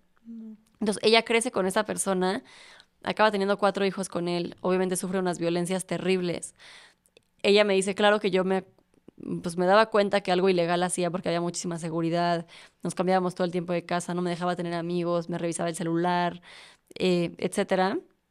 Y al final a él la, la, policía lo agarra porque tenía una banda de secuestradores y también a ella por cómplice y termina en prisión. ¿no? Entonces, ¿cómo esa niña o sea, ¿cómo esperamos que esa niña iba de que de 12 se la roba a un señor que la golpea, que la viola, que la somete de tal forma, ¿cómo esperamos que diga, no, yo lo voy a ir a denunciar a este secuestrador millonario, ¿no? Y tenía 12 años. Y tenía 12 años. Cuando se fue de su casa, ¿qué recursos puede tener? Claro. Exacto. ya la moldeó todo a su... para que esté completamente siempre sometida hacia él.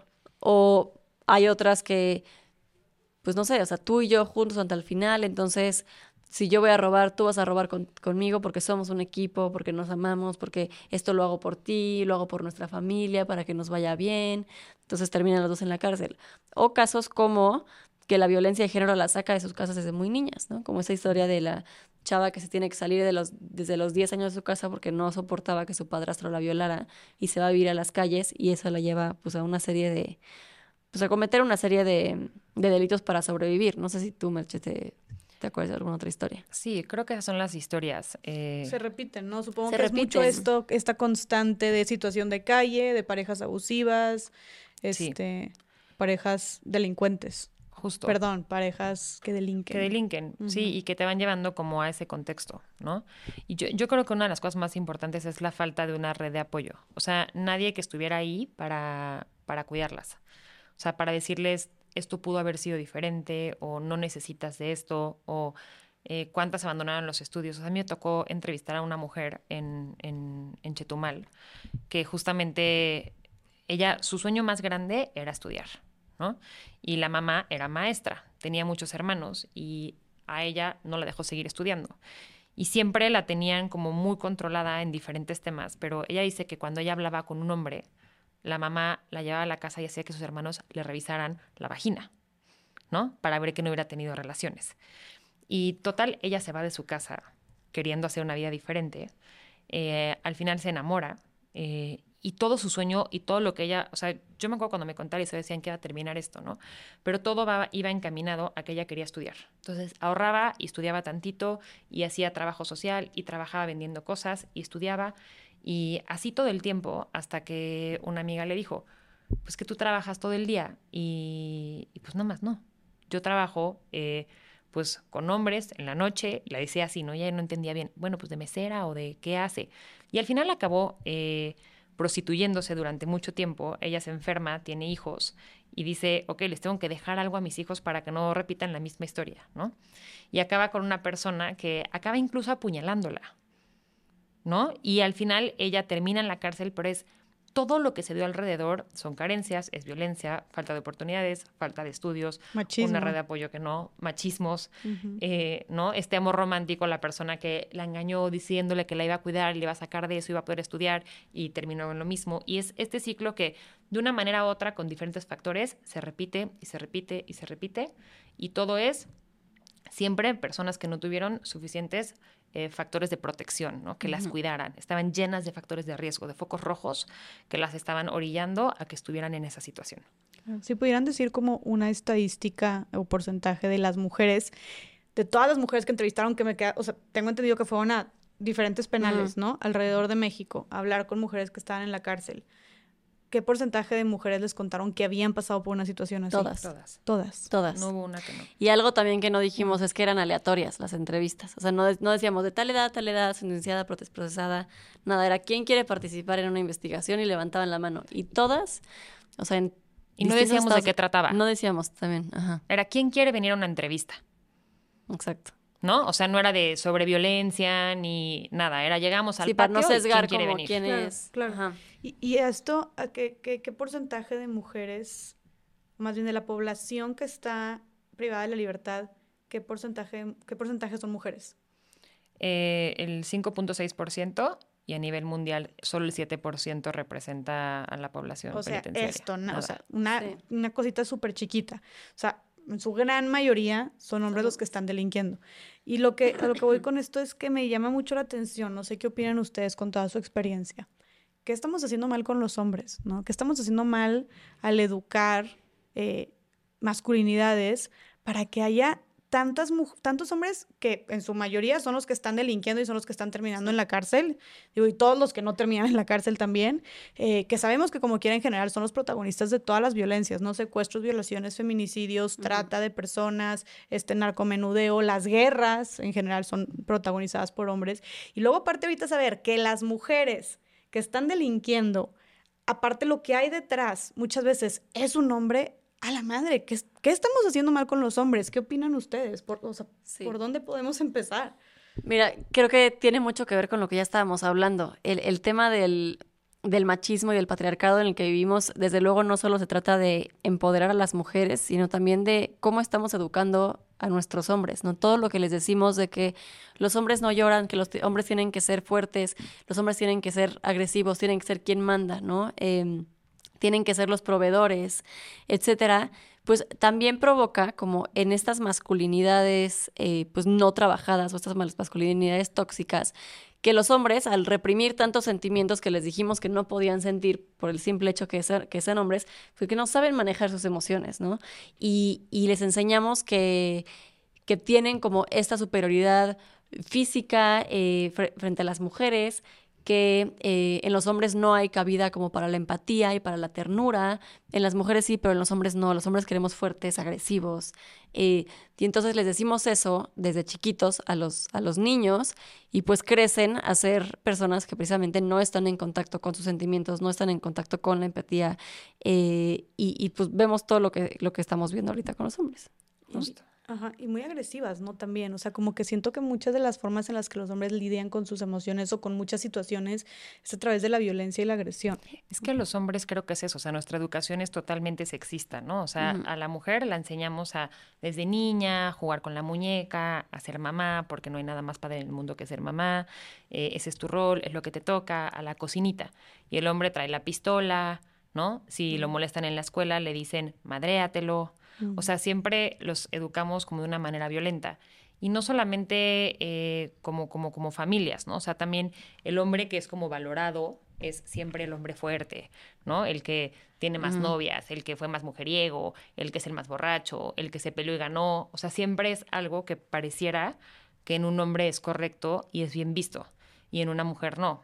y al final, pues es lo que enseñamos, ¿no? O sea, no sé con cuántas amigas puedes platicar estos temas, pero ¿cómo te enseña una educación sexual?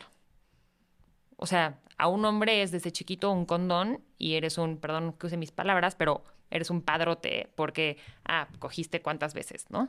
Y con una mujer, eres una puta por haber tenido un novio o porque le diste un beso a alguien en una fiesta. Y es todo el tiempo estamos otra vez perpetuando y perpetuando y perpetuando esas creencias. Entonces, claro que sí, al hombre se le permite ser violento y la mujer cuando es violenta está totalmente fuera de contexto, ¿no? O sea, es algo que no se nos permite.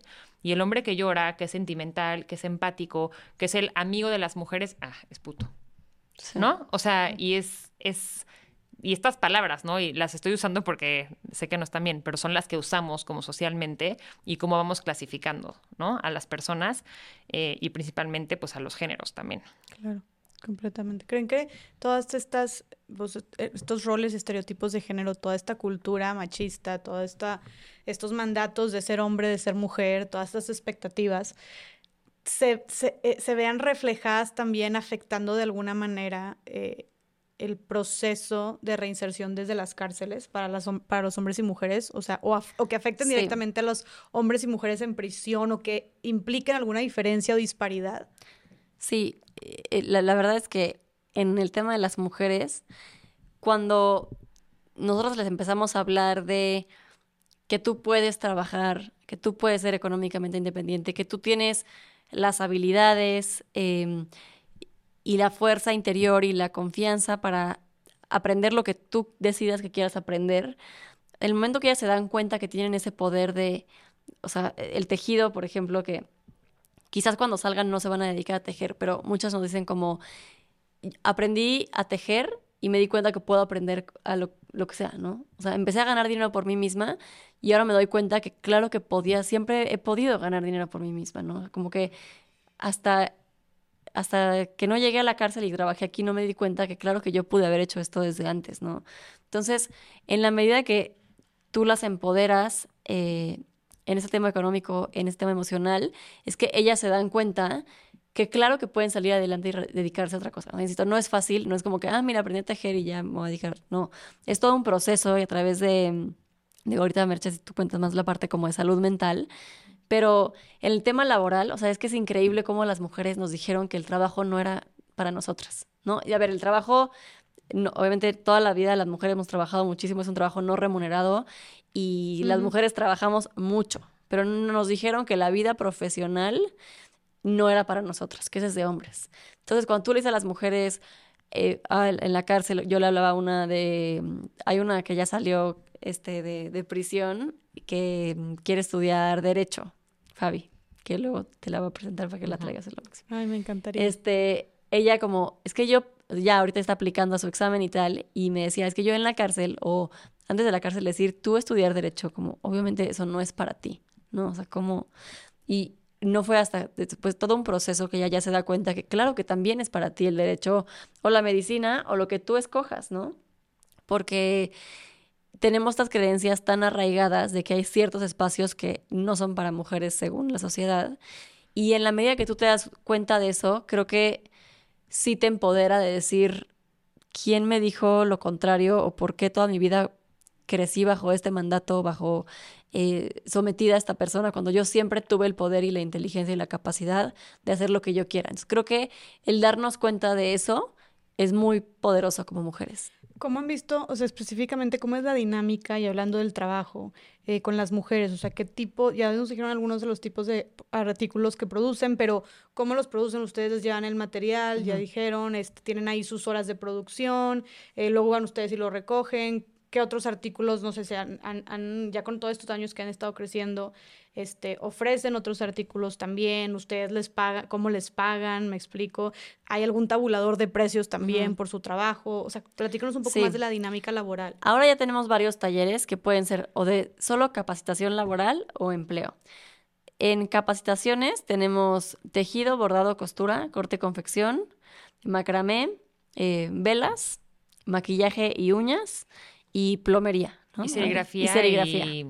y serigrafía y bisutería. Y bisutería. Son un chorro. O sea, les enseñan a las mujeres desde la cárcel a hacer todo eso. todo esto. Y va alguien a la cárcel a enseñarles. Tenemos varias talleristas increíbles. Mase, que es nuestra maestra de tejido desde el día uno, ella es extraordinaria. El tejido es como lo principal que hacemos a través de, digo, tenemos una tienda en línea, regalos corporativos, eh, pedidos personalizados, hacemos un montón de cosas y los vendemos. La forma en que trabajamos es vamos una vez a la semana a cada penal de cada mm, taller, ¿no? O sea, tejido va una vez a la semana, velas va una vez a la semana, etcétera. Eh, les dejamos material y les decimos que van a trabajar durante la semana. Entonces tú vas a hacer 10 ositos, tú 5 conejos, etcétera. Y les pagamos según lo que entreguen, ¿no? Por pieza. Por pieza. Que algo también muy bueno que tiene la cana es que pagamos cuando entregan, no cuando se vende. Entonces para ella es un pago seguro. Y les pagamos de manera quincenal a través de la Dirección General de Prevención y Reinserción del Estado, o sea, a través de la autoridad. Entonces nosotros le pagamos a la autoridad y la autoridad a su vez le paga a las mujeres privadas de libertad y obviamente comprobamos que efectivamente les llegue, les llegue ese dinero. Em, así es como hemos venido trabajando durante años y te digo, es algo muy bueno para ellas porque uno, pagamos bien, o sea, pagamos mucho, mucho más que los otros oficios que hay adentro, porque hay, por ejemplo, un taller de pinzas como de ropa, que les pagan como 10 centavos del millar, algo así. 12 pesos el millar, con las pinzas con las que cuelgas la ropa, 12 pesos el millar, pero un millar de pinzas puedes tardar dos o tres días en hacerlo, ¿no? Dos o tres días en hacer las De- pinzas de, para colgar. Ajá, o para sea, colgar la el ropa. Para De- colgar ropa. depende cuántas horas le dediques, pero más o menos eso tarda. Dos o tres días y les pagan 12 pesos. Y acuérdate que eso vale una toalla sanitaria, Sí. No sea, eso es explotación laboral. es explotación laboral. Hay muchísimas, hay muchísima explotación laboral en la cárcel. Muchísima. ¿Y qué otras cosas, qué otros trabajos, o sea, más allá de lo que de lo que ofrece la cana, qué otros trabajos ven ustedes como este de las pinzas o qué otros trabajos también hay dentro Pues, de la cárcel? Es muy raro encontrarte con trabajos bien pagados. Casi siempre es como pinzas o foamy, ubiques los como figuritas de foamy que venden como en la central de abastos y así. Em, ¿Qué más? O Mucho sea, autoempleo. Eso es lo que más hay y después hay talleres que hay unos que sí pagan bien, ¿no? O sea, de, de maquilas o de que hacen, por ejemplo, aquí en la Ciudad de México, todas las, las como vallas verdes que están en el periférico, Mm. en el segundo piso, las maquilaron adentro de los penales o hacen uniformes o así, pero en realidad la mayor parte del trabajo es trabajo mal pagado y no hay trabajo para todas las personas, No hay trabajo No. para todas las O sea, personas. mucho autoempleo. mucho. Que también es algo que buscamos, por ejemplo, con maquillaje y con uñas, que yo, yo era muy como de no hay que meter talleres que no vayan como con este rol de género, ¿no? O sea, ¿por qué maquillaje y no...? Mm. Pero bueno, la realidad es que, digo, al final del día es una fuente de ingresos para ellas, incluso estando en prisión. O sea, todas se maquillan y se hacen las uñas para el día de visita o para lo que sea. Entonces, ellas al aprender a poner uñas, pues también tienen chamba ahí adentro, porque ellas se siguen poniendo uñas y se maquillan ahí adentro. Claro, claro. Y era, sí, siempre quisimos, bueno, y seguimos duro y dale con que vamos a cambiar los talleres a talleres que no tengan como roles tan marcados de género. Pero al final, no es más fácil de ingresar a un penal que estambre, hilo, barnices, o sea, son cosas que no pesan y no requieres como maquinaria, ¿no? Mm, Entonces, pues plomería sí es algo que queremos meter, construcción, albañilería, estamos como justo en temas de platicar eh, para empezar a, a- a hacer esos talleres, pero pues tiene que ver con construcción, entonces necesitas los espacios, eh, Claro, las Pero herramientas. ellas podrían construir dentro de la cárcel. Lo que queremos es dignificar espacios, pero donde ellas se puedan capacitar. O sea, no solamente llegar con arquitectos y decir, vamos a arreglar este espacio que, no sé, la, principal idea era en el penal de Chalco, que por ejemplo hay 260 mujeres y caben 60, ¿no? Entonces los patios son muy chiquitos y los espacios son muy malos. Entonces la idea es, ok, ¿cómo hacemos de lo que ya tienen un mejor lugar? Pintándolo, ampliando espacios, poniendo, por ejemplo, las canchas no tienen sombra, entonces las pueden usar en la mañana, pero en la tarde es imposible tener fútbol o yoga o talleres que damos como en ese espacio y no tienen otro patio.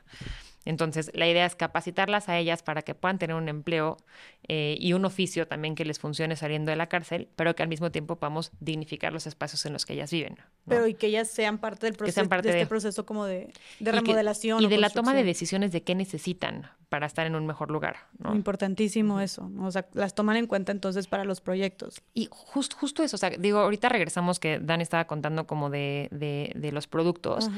pero creo que esa es la parte más importante como asociación, ¿no? O sea, o como organización y en general.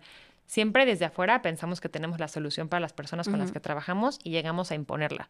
Y eso no funciona. Lo que tú crees que es necesario para otra persona, que es, aparte tiene un contexto totalmente distinto al tuyo, no viene al caso. necesitas escuchar cuáles son sus necesidades, cuáles son sus historias, cuáles son sus intereses, cuáles son las posibilidades, eh, cuáles son sus expectativas, para entonces realmente generar programas que sean atractivos para ellas, que puedan tener resultados, eh, que realmente sean algo que les funcione y que esté enfocado en, en ellas y no en lo que tú... lo que tú crees que es para ellas. Claro. Completamente. Entonces, si tienen esta cercanía y de preguntarles, de, de darle seguimiento también, de ver qué les está funcionando, qué no. Todos los talleres que hacemos los medimos, ¿no? Al principio y final, y hacemos focus groups siempre al final, eh, para poder tanto evaluar talleristas, evaluar a la cana, evaluar los espacios, eh, el contenido, qué podemos mejorar, les gustó, no les gustó, y a partir de eso vamos como pilotando talleres, vamos haciendo adecuaciones y vamos viendo qué se queda y qué se va. ¿Y qué ha sido el, que más, lo que más les gusta hacer a las mujeres dentro? Pues ahorita lo que más les está gustando es, uñas es un éxito, o sea, grave. Eh, sí. Y a mí no me gusta. Cerámica, o sea, les está encantando. Están felices con cerámica. Serigrafía les gusta mucho también. Eh, yo diría que esos tres son como los talleres que para ellas son como más interesantes ahorita que tienen productos hermosos y ahorita volviendo a los productos que estabas describiendo, y ustedes aquí bien lindas me trajeron unos regalitos que son algunos de los productos que hacen en la cana, miren, es Angela Davis, ay, qué emoción, y de hecho aquí venía, estaba, ay, aquí está, mira con la etiquetita. Está hermosa para empezar. ella fue parte de la colección feminista que la sacamos en, en marzo y son seis mujeres, creo, de la colección feminista. Sí, sí, eso eh, Angela Davis es una de ellas porque ella era antipunitivista igual que nosotras, entonces obviamente la quisimos incluir. Pero también tenemos a Ruth Bader Ginsburg, a Sor, Juana, a Amelia Earhart. Son como siete. Es una colección que a mí me, Malala. Malala. Malala. Ay, qué padre. Ya no me acuerdo quién más está. Ahí está, está. Chimamanda, Chimamanda. la amo con todo mi corazón. Ay, qué sí. amamos su libro. Amamos. Ve qué hermosa están los detalles. O sea, esta muñequita fue hecha por una mujer en prisión. Sí, todos los productos son hechos por una mujer en prisión. Algunos son hechos, esa le hicieron mujeres fuera de prisión. Fuera de prisión, pero que están en proceso de reinserción, que ahorita nos van a platicar también todo el programa que traen de reinserción. No es que les digo que estas mujeres están cañonas, o sea, no hay por, no, no, acabamos aquí. Vean qué hermosa esta vela. Sí. Qué lindo. Y también son como oficios que ellas pueden autoemplearse. O sea, no necesariamente tienes que trabajar con la cana. O sea, si tú aprendiste a hacer cerámica, pues no tienes que venderla a través de la cana, ¿no? O sea, si tú solita quieres hacerlo, está perfecto. Ah, buenísimo. Igual que, las velas. Poner, si te quieres poner uñas Exacto. Esa es la tendencia ahora de los talleres. O sea, perdón, o sea, justo antes hacíamos tejido y bordado, tejido, porque era lo que nosotras podíamos vender. Y al final, nosotras tampoco podemos emplear a todas las mujeres en las cárceles en México, al menos hoy no, algún día lo haremos, ¿no? Eh, entonces muchas veces preguntamos, por ejemplo, ellas quieren hacer ahorita pasta francesa. Yo no conocía, pero son unos muñequitos como si fueran de, pues, de pasta que se hace dura y mm. ellas los venden al interior de las cárceles. Entonces siempre están buscando quien las ayude a traer sus materiales o hacen bordados con Shakiras porque venden playeras o gorras con bordados de Mickey Mouse o así. Entonces, al final esto genera autoempleo, que es lo que la mayoría de las mujeres quieren. Entonces, buscamos que los talleres no estén enfocados únicamente en lo que nosotras como necesitamos como empresa, ¿no? Al final la parte del empleo sí, pero la parte de capacitación laboral, la idea es que sean cosas que a ellas les funcionen, ¿no? Ok, o sea, entonces la cana es, dan estos talleres, este, para capacitarlas en distintos oficios. oficios eh, pero algunas sí las emplean, que trabajan para ustedes, les pagan por pieza y ustedes salen. Y los vendemos afuera. Los venden afuera, pero también hay muchas otras que nada más toman el taller y ellas ya hacen su, su negocio por sí solas. Exacto. Ok, buenísimo. Sí, y en la parte de productos tenemos como, y aquí ya estoy haciendo como un corte comercial. No, por eh, favor. Una, o sea, una colección que está todo el año, que es la colección permanente, pero por temporada vamos sacando. ahorita está la de Navidad, mm. que está increíble, o sea, esferas, nacimientos, este, decoraciones de Navidad. Es la verdad está hermosa. No, por favor, compren. Después, a lo largo de los años, del, digo, de los meses. O sea, este, estilo. De ese estilo. De este estilo, pero de Navidad. Sí, o sea, un Santa Claus, unas esferas y así. Están no, yo les voy a pedir. Botas. para regalos de Navidad. Sí, para regalos de Navidad por favor. Y, y luego, ¿qué más? y luego tenemos también una colección, por ejemplo, la feminista, que es esa. Después tenemos una de Pride, que está increíble también, unos unicornios así. Y bueno, vamos sacando a lo largo del año. Y serigrafía es una línea que empezamos hace unos meses, bueno, ya varios meses, porque justo como que es un producto que podemos vender más como a a, mayor escala, ¿no? O sea, cualquier empresa que necesite bolsas, gorras, tote bags, sudaderas, etcétera, brandeadas. qué padre está esto. También la hacemos nosotras. Una tote bag. Entonces también cualquier empresa que necesite todo lo que acabas de mencionar, serigrafía, impresiones, ustedes se lo pueden dar. Miren qué padre. Y dice la posibilidad de una segunda oportunidad. Está increíble y me encantó lo que dice la velita. Dice, hay belleza en las cenizas. Hecha mano por mujeres en proceso de reinserción social. Ay, no, wow, esto está increíble. Sí. De verdad, qué chido. Entonces, bueno, tienen serigrafía, velas, todo lo que mencionaste. Y también eh, maquilamos para otras marcas. Entonces, ah. no necesariamente es nuestra marca, sino nos, no solamente cobramos por la mano de obra. O sea, una, por ejemplo, una chava que también hace como cobijas para bebé, los hacen en el penal, pero es su marca y su diseño y todo. y de esta manera generamos más empleos, porque nos pasaba un buen, me acuerdo cuando empezamos a ir a Ecatepec, ¿no? Que la primera vez que fuimos a Ecatepec íbamos Dani y yo solas y fue una locura. Todo Ecatepec fue una locura cuando empezamos ahí, que veíamos que las mujeres hacían dos mil cosas, porque Ecatepec es de los penales como más abandonados, ¿no? Y con, y yo creo que con con más necesidades en general. Eh, y veíamos que tejían o que hacían bordados y que hacían cosas y no les podíamos dar trabajo a todas. Entonces empezamos a buscar marcas diseñadoras que pudieran generar empleos para ellas. Entonces si veíamos que alguien tejía eh, no sé, increíble y estaban haciendo blusitas tejidas, buscábamos una marca de bikinis tejidos. Si veíamos que bordaban con Shakira, esto que te digo de Mickey Mouse y así, buscamos una marca, por ejemplo, que se llama Jua, que hace eh, como lencería y vestidos de noche y les hacíamos los bordados. Si veíamos que alguien hacía macramé, buscamos una colaboración de macramé. Y de esta manera podemos generar más empleos para las mujeres sin necesariamente que tenga que ser a través de los productos que nosotras logramos vender, ¿no? increíble está eso. O sea, entonces cualquier persona que tenga una marca de ropa o que quiera empezar algún emprendimiento que tenga que ver con todos los productos que ya dijeron ustedes, también pueden acudir con ustedes. Y es como, ¿cómo se dice? Pues son el puente a través de para conseguir su mano de obra, haz de cuenta, y estarían empleando a mujeres en prisión. Así es. Con un tema de pago justo siempre, ¿no? Con un tema de pago justo. ¿Les ha tocado como de que personas, hay dos, sí, sí, les ha tocado personas que por el hecho de ser mujeres en prisión, como una o no quieran eh, tengan este estigma y no quieran colaborar con ustedes eh, o por el contrario quieran como explotar y pagar una nada. Sí, de los dos.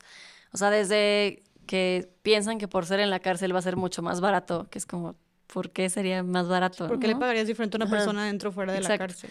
Entonces, eso muchísimo, pero también, o sea, gente que deja de comprar nuestros productos porque están hechos en la cárcel y tenemos un kiosco, bueno, hemos tenido como un, punto de venta en, Santa Fe, ya no lo tenemos, y también en Paseo Interlomas, pero ahorita tenemos uno que se va moviendo, ahorita vamos a estar en Puebla, pero la chava que, está de vendedora es una mujer que eh, es exprivada de la libertad.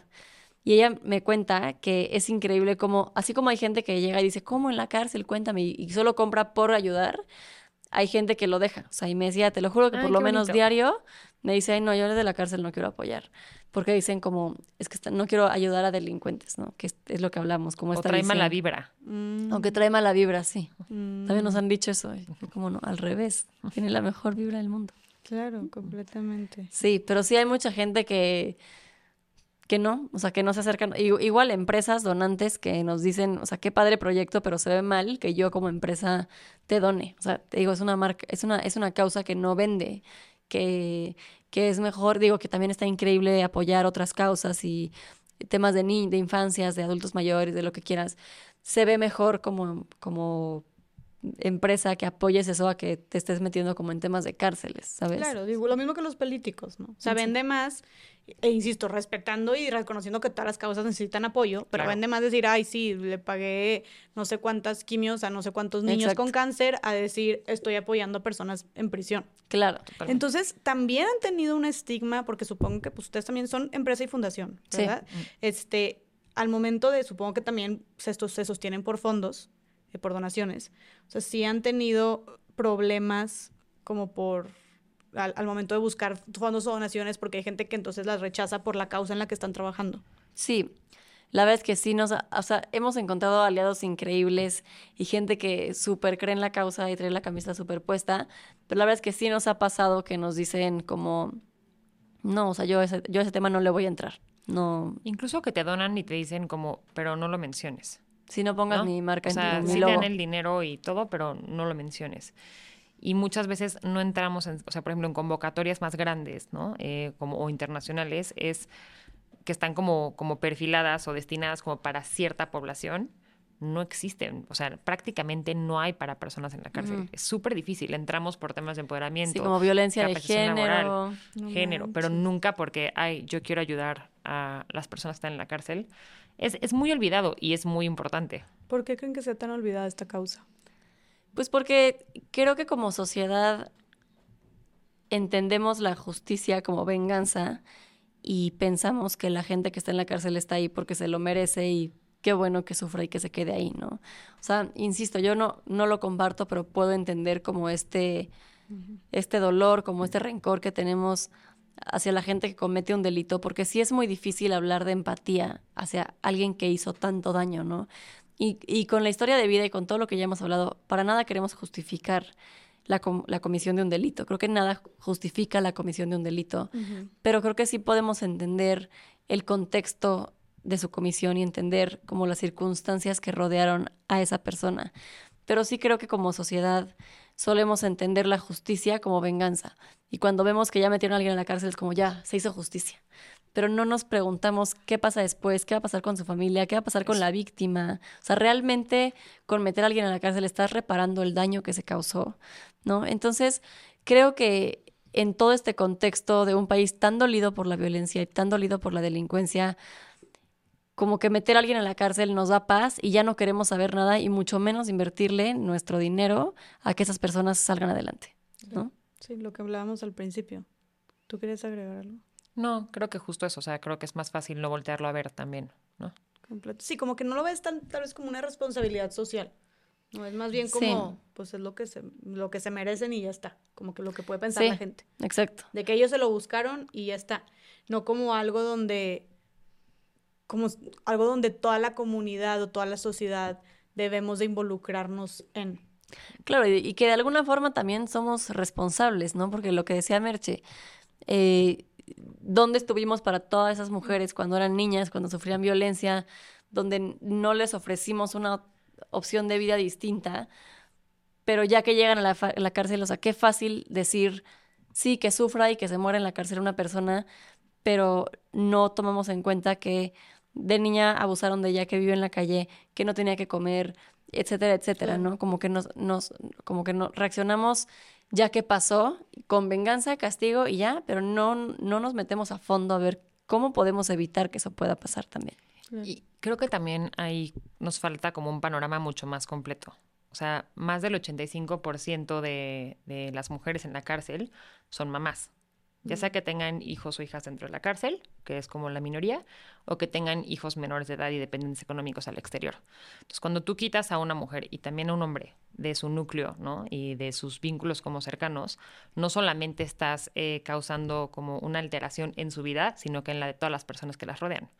Entonces, a veces tener sentencias enormes donde una persona no va a cambiar como nada dentro de la cárcel porque no hay un programa y donde no tenemos también programas de atención a las personas que se quedan afuera, estamos generando un daño peor, ¿no? Porque tú piensas en una mujer y tenemos como, creo que varias historias de mujeres que hemos conocido que entra a la cárcel y tiene hijos, hijas de, no sé, menores de 12 años, ¿no? O menores de 16 y se quedan al cuidado de la hermana mayor y no tienen nadie más que los esté cuidando. Y entonces las posibilidades de esos niños y esas niñas son totalmente diferentes.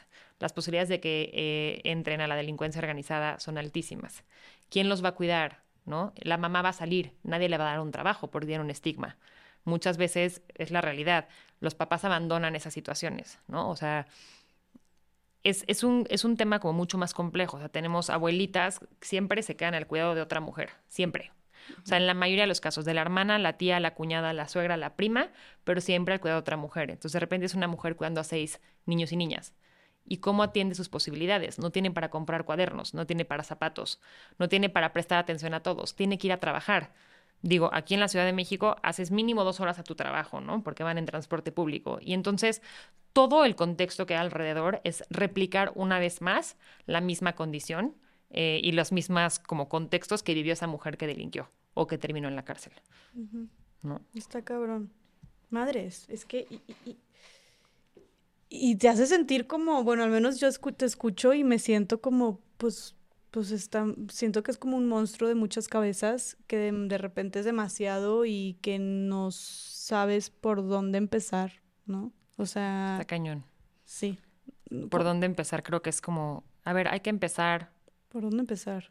Por lo que tú puedes, ¿no? O sea, creo que muchas veces como sociedad dejamos como esas tareas a otras personas. Sí, de que el sistema, las autoridades, el gobierno. O la fundación que ya existe, ¿no? Y de repente sí puedes sumar visibilizando, compartiendo, informándote, comprando productos con causa, y no es por un tema de venta, no solo de la cana. Mm, eh, informándonos de lo que pasa, ¿no? Cuidando a las personas que están cerca. A lo mejor no puedes ir tú a las cárceles a ayudar, pero sí a lo mejor con las personas que trabajan cerca de ti, puedes ser humana, puedes ser empática, puedes ser una, una, buena, una buena persona con la gente, puedes promover la educación, puedes compartir tus conocimientos, puedes escuchar sus historias, o sea, cambiar los contextos va mucho más allá y es responsabilidad de todas y todos. Y no solamente es como de, ah, venimos aquí y hablas, creo que la congruencia de llevarlo a tu vida, ¿no? O sea, entender esto eh, de construirnos en muchas cosas que también aprendimos nosotras y después intentar bajarlo a nuestra realidad y levantar la voz cuando crees que alguien está haciendo algo que es incorrecto o que atenta como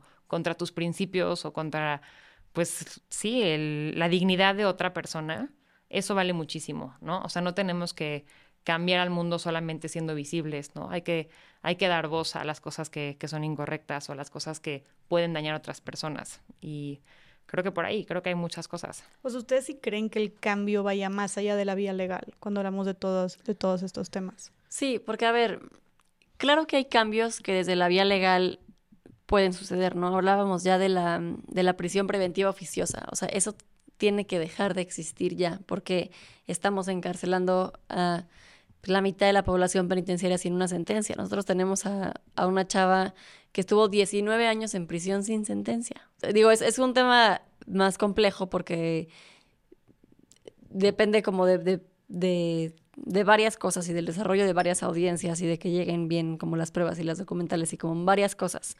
Pero no es la excepción ella. O sea, hay mujeres que, que llegan, o sea, que llevan 5, 8, 10 años en prisión sin sentencia. Entonces, desde luego que cambios legales puede haber, por ejemplo, eliminar la prisión preventiva punto la oficiosa y que la, o sea, que sea muy excepcional, ¿no? También creo que la cárcel no es la solución para todos los delitos. Sí, sí hay veces que la privación de la libertad es inevitable porque hay gente que sí es un riesgo para la sociedad. Digo, pero ahí ya en una cárcel donde pues no salga peor de cuando entró, porque eso es lo que pasa en las cárceles. Por cómo están, la gente sale peor que cuando entró. Entonces, para la gente o para los casos donde la prisión sea inevitable, que entre en una prisión donde realmente puedan encontrar pues, las herramientas para construir un proyecto de vida distinto. Pero no para todos los delitos eh, merecen cárcel, ¿no? O sea, creo que hay que ver caso por caso. Por ejemplo, tuvimos una chava en Proyecto Libertad que le dieron ocho años porque iba en el metro y su pareja se robó un celular, ¿no? Y en ese momento se dan cuenta, los cachan, los llevan al Ministerio Público, incluso regresan el celular, o sea, no hubo un daño material. Ella dice que no sabía que su pareja lo iba a saltar, pero bueno, imagínate que sí sabía, ¿no? Entonces roban un celular. Esta era una chavita que ya tenía tres hijas, que no tenía con quién dejarlas, entonces la meten a la cárcel, sus hijas se van al DIF. Con una no la encuentran, no sabe dónde está. Se destruye esa familia la logramos sacar con un beneficio preliberacional y justo lo que decíamos es que esta mujer si la sacas con un brazalete, con alguna otra medida cautelar, puede estudiar, puede trabajar, puede cuidar a sus hijas, puede rehacer su vida. O sea, ¿de qué te va a servir tener a esta chavita ocho años en la cárcel? ¿no? La cárcel destruye familias, no estás resolviendo el problema, ¿no? La gente que tiene alguna adicción también. Si estás viendo que una mujer roba porque tiene una adicción o porque para seguir alimentando como este vicio, si lo metes a la cárcel, no se trata de un tema de delincuencia, es un tema de adicciones que no se va a sanar en el penal.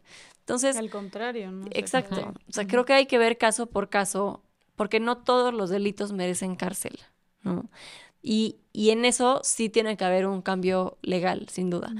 Pero también es un tema, em, digo, ya lo hablábamos antes de cómo estos roles de género, estas educaciones que le damos a, las, a nuestros hijos e hijas, o sea, la ley no se puede meter tanto a nuestros hogares, ¿no? Al final la educación y lo que nosotros le decimos a nuestros niños y a nuestras niñas depende solamente de nosotras. Y ahí sí podemos actuar. O sea, no podemos seguirle diciendo a las niñas que tú seas bonita, calladita, que no opines de más, que mejor tú juegues a la cocinita y a la muñequita. Y al niño, no, tú sí ve a trabajar y juega a la oficina y no llores y, y, peleate, y sea agresivo y, y cuidas a tu hermana y le pegas a alguien. O sea, como que no, eso sí está en nuestras manos y eso sí podemos empezar a cambiar desde ya, porque ya lo platicábamos. Incluso estos roles de género y esas creencias del amor romántico llevan a las mujeres a prisión. Qué cabrón está eso. Eh, incluso estos roles de género también mencionaron que, o más bien estos estereotipos de género también están haciendo que las mujeres reciban más sentencias, ¿no? O sea, o mayores años en sentencia. Algo así habían mencionado antes, nos podrían platicar. O sea, sucede también eso. Y esto es terrible porque yo insisto, en México somos el país de los tratados internacionales y de las leyes y tenemos la Ley General de Acceso a las Mujeres a una Vida de Violencia y luego firmamos la Convención de Belém do Pará y vamos a la ONU y firmamos también cosas y la Corte tiene un protocolo para juzgar con perspectiva de género y demás, pero están tan arraigados en nuestras creencias los estereotipos de género que incluso al momento de juzgar eh, se replican, ¿no? Y yo me acuerdo en el libro tenemos la historia de una chava que ella venía con una banda de secuestradores llegó por secuestro con una banda que también había hombres. Y a ella, una de las preguntas que le hacemos en la entrevista es que si consideran que a ella se le había juzgado con mayor severidad que a sus compañeros. Entonces le preguntamos y dijo, sí, a mí en la audiencia eh, la juez me dijo, es que mira, ellos son hombres, ellos actúan como por instinto, como que sin pensarlo, pero nosotras las mujeres, em, pues sí razonamos y sí sentimos, y entonces como tú sí tuviste como la capacidad para pensarlo y razonarlo, a ella le da más años de sentencia que a los hombres, pues. por el mismo delito, ¿no? Y es, real, o sea, hay, hay, muchos casos y también hay, hay estudios, viene en el libro porque no te voy a saber cómo citar exactamente, pero en casos donde un hombre y una mujer delinquen y una mujer puede recibir hasta cinco años más de, más de sentencia, ¿no? Entonces... Por el mismo delito. Por el mismo delito, o sea, el mismo. No, en, no, o sea, hicieron el mismo, es el mismo proceso. Como la brecha salarial, pero... justo, pero en cárcel. En cárcel y en nuestra contra. Sí. Otra vez juega en nuestra contra. Y además está justo el tema de género está ahí súper metido, porque la mujer recibe esta doble sentencia, ¿no? Una por el delito que cometió y otra por no cumplir con su rol de mujer, que es el de cuidadora, sumisa, amable, buena. Entonces, recibe una doble sentencia porque es mucho más juzgado que una mujer actúe así. ¿Qué pasa si dos mujeres se agarran a golpes en la calle? O sea, ¿qué pasa si dos hombres? Es normal, lo tenemos totalmente normalizado. Dos mujeres es totalmente juzgado inaceptable, ¿no? O sea, si una mujer sale, aunque sea un poquito de, de, de la línea que nos pusieron, ¿no? Y cometió algo un poquito violento, está bien que reciba a lo mejor como una, una sentencia si cometió un delito, pero ¿por qué mayor que la de un hombre solo por ser mujer? Claro. Y entonces aquí entra la importancia también de los jueces y juezas o autoridades con perspectiva de género, ¿no? Porque las personas que están replicando pues estos estereotipos y ideas arcaicas, pues son ellos, son los que están impartiendo la justicia. Sí, por ejemplo, me acuerdo de otra chava que mm, ella salía a trabajar y su esposo trabajaba desde casa. Y tienen un, a un bebito de pocos meses y de repente un, un día el, bebé no deja llorar, no deja llorar, no deja llorar, lo llevan al hospital. Resulta que el bebé tenía como una fractura de cráneo, se ve que, o sea, a lo que llega el peritaje es que se había caído como de la, de la cama o de la hamaca, como boca abajo, y se dio en el cráneo, y eventualmente se muere el bebé. Y entonces la enfermera da vista al Ministerio Público por maltrato familiar, y llega al Ministerio Público y solamente interrogan a la mamá, porque claro, la mamá era la que tuvo que haber cuidado al hijo, ¿no? Y al papá nunca nadie lo cuestiona, nadie lo interroga, y a la mujer la acaban sentenciando a más de 40 años de cárcel por, es el tema de su hijo, pero al papá ni siquiera lo, lo, lo, cuestionan cuando ella era la que trabajaba fuera de casa, él estaba con el bebé todo el día, pero claro, como la mujer y la mamá tiene que ser la que cuida al niño, se asume automáticamente que fue culpa de ella. Estoy en shock. O sea, ¿qué tan, o sea, hasta este nivel sí. nos hacen daño los estereotipos de género? Pero es que es algo absurdo lo que me estás diciendo. Sí. Y hay varios, o sea, que era tu deber, era tu deber cuidarlo, ¿no? O era tu deber eh, pues no, sé si te acuerdas que al principio del sexenio lo dijo el mismo presidente, ¿no? Las mamás tienen que cuidar mejor a sus hijos para que no terminen en la delincuencia. O sea, ¿por qué sería responsabilidad de las mamás? Responsabilidad de las mamás. Entonces, sí tenemos como muy marcado este rol de que la mujer tiene que ser de tal forma y una mujer que se sale del el rol de mujer buena, sumisa, abnegada, etcétera, es mucho mayor eh, juzgada por las personas encargadas de impartir justicia, por la sociedad y por sus familias. Las mujeres que entran a la prisión son mucho más abandonadas que los hombres. porque las mujeres no tienen visitas. A los hombres, tú vas un día de visita a la cárcel y ves la fila de hombres llena, llena de mujeres formadas que llevan comida, que llevan ropa, que llevan mil cosas. Yo me acuerdo la primera vez que fui a una cárcel en fin de semana, que es cuando es día de visita, y vi a puras mujeres formadas. Dije, yo creo que hoy solo pueden venir las mujeres y chance mañana o otro día vienen los hombres. Y me dijeron, no, o sea, las mujeres son las que visitan las cárceles y visitan a los hombres. Y a las mujeres, porque también si te formas en la escasa fila de visita a mujeres, son las mismas mujeres quienes visitan a sus mujeres. ¿No? Es la mamá, es la hermana, es la hija. La mayoría de los hombres desaparecen de la ocasión.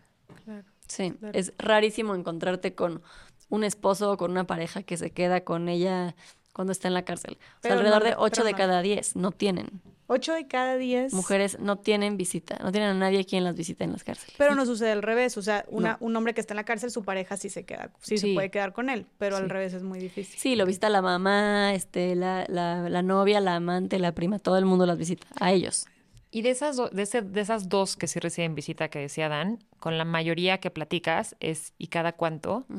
Y es cada dos años, vienen en Navidad, me vistan en mi cumpleaños. O sea, no es que tengan una visita constante, o sea, las han ido a ver. Ok. ¿No? O sea, sí hay una disparidad enorme entre Increíble. las visitas o mujeres en prisión a hombres en prisión. Y nos ha tocado que incluso, o sea, la hermana y el hermano están en prisión y la familia solo visita al hermano. Porque dicen, como es que las mujeres, o sea, tú puedes, pero el hombre sí necesita como quien lo cuide y quien lo atienda y no puede.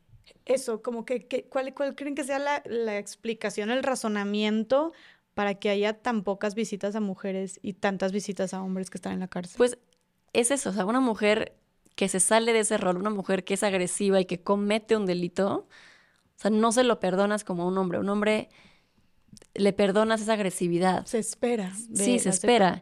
A la mujer no. la infidelidad. O sea, ¿a quién se le perdona más? Pues al hombre, ¿no? A la mujer te saliste de tu rol y eres una, o sea, eso no se, no se permite para nosotras. Y es mucho excusado eso del hombre, el instinto. Mucho. Desde el instinto violento, desde el instinto sexual, que justificas estas acciones. Claro, y sí es una realidad que la mayoría de ellas, sus parejas las abandonan. O sea, las parejas se van y las mamás o las tías o las suegras, que muchas veces la visita la suegra pero no la pareja, ¿no? Eh, secan al cuidado de los hijos y las hijas, entonces tampoco las pueden venir a ver porque están cuidando a los niños que la pareja tampoco se quedó a cuidar cuando también son sus hijos es su esperma, o sea, es, es lo mismo. claro, ¿sabes qué es lo así lo que cuando yo no puedo más? Que regresan con ellos. Ah, sí. Salen de prisión y regresan con ellos. Porque, otra vez, nadie les dijo que podían solas. O sea, porque tú tienes que encontrar la protección en un hombre. Entonces, nosotras en la cana sí buscamos mucho como este, pues sí, esta independencia o sea, si tú quieres tener una relación de pareja, obviamente está increíble, pero una relación de pareja desde realmente la libertad y no la necesidad de estar con una persona porque necesitas protección según tú o porque quieres que alguien te mantenga, ¿no? Sino realmente desde la libertad de relacionarte con alguien más. Porque sí, dentro de la cárcel es un tema terrible. No, O sea, y nada más como para completar como esa parte, creo que lo que buscamos es la no violencia, ¿no? O sea, la violencia de género no solamente la ejercen los hombres, también la ejercemos las mujeres muchas veces. Entonces, mucho lo que trabajamos con ellas es justo la no violencia, porque al final ellas replican lo mismo con sus hijos y con sus hijas, o incluso con sus parejas. O sea, sí nos ha tocado como intervenciones donde es, sí, pero tú te le fuiste a los golpes también, ¿no? Entonces, estás tú también estás generando violencia en tu casa, tú también te golpeas a tus hijos, tú también te agarraste a golpes con tu hermana. Entonces, eh, la normalización de la violencia es algo que realmente es muy común y que también es un factor que hace, al final entiendo que repliquen esta violencia porque la violencia con la que crecieron, pero no solamente la violencia de género es la que genera como delincuencia o la que nos afecta, ¿no? Son muchos tipos de violencia que están como muy incrustados ya como en la sociedad y en sus vidas, que hay que ir como desarmando un poquito para que puedan tener realidades diferentes. Claro, entonces por todo esto que estás contando de desde cómo se vive antes, cómo se vive durante, los espacios que hay en las cárceles, los pocos espacios que hay en las cárceles para mujeres, em, la escasez de productos de higiene, por ejemplo, em, el abandono que viven las mujeres. O sea, ¿ustedes considerarían que, digo, pues yo sé que mm, habría que preguntarle a alguien que lo esté viviendo, pero sí considerarían con, con todo el conocimiento que tienen sobre el tema que las mujeres experimentan una, una vaya experiencia muy distinta al estar en la cárcel que los hombres que están en la cárcel. Totalmente. Y no que la de las mujeres sea mejor, ¿eh? O sea, no necesariamente. O sea, también hay que poner como el contexto de que los hombres viven también cosas horribles por la misma violencia que está normalizada entre ellos. Creo que la violencia en un penal de hombres es durisísima, ¿no? Pero sí creo que, a ver, nosotras trabajamos específicamente con mujeres por, por los contextos que hemos estado platicando, pero sí sus realidades en muchas cosas son muy carentes. O sea, cuando hay que brindar atención, por ejemplo, en un penal eh, donde tenemos a lo mejor 6.000 hombres, 400 mujeres. Es un penal de hombres, ¿no? Y hay que también como entender justo lo que se hace rato. O sea, todos los programas, tanto de adicciones, eh, de reinserción, de todo están hechos de hombres para hombres. No están hechos para mujeres. Solamente representamos un porcentaje chiquititito. Entonces, aplican el mismo programa para nosotras, ¿no? O sea, bueno, o para las mujeres que están en la cárcel. Entonces, esto se va replicando y al final, sí la manera en la que viven hombres y mujeres es muy diferente. O sea, las mujeres tenemos necesidades diferentes, ¿no? Desde, al final se asume que la crianza en la cárcel también se va a hacer desde las mujeres. Los hombres casi nunca son partícipes en esto, tampoco se les permite. Pero bueno, para la maternidad también incluye eh, primero la menstruación, después el embarazo, después el parir. ¿Y dónde está la atención médica que abarque todos estos temas en los temas de mujeres? ¿No, ¿No hay en la cárcel eso? Casi nunca.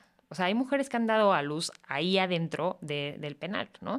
Cuando hay una mastografía, un papa Nicolau, incluso cuando los llevamos, porque nosotras hacemos muchas alianzas médicas y las llevamos, si no estamos encima, no se le va a dar seguimiento.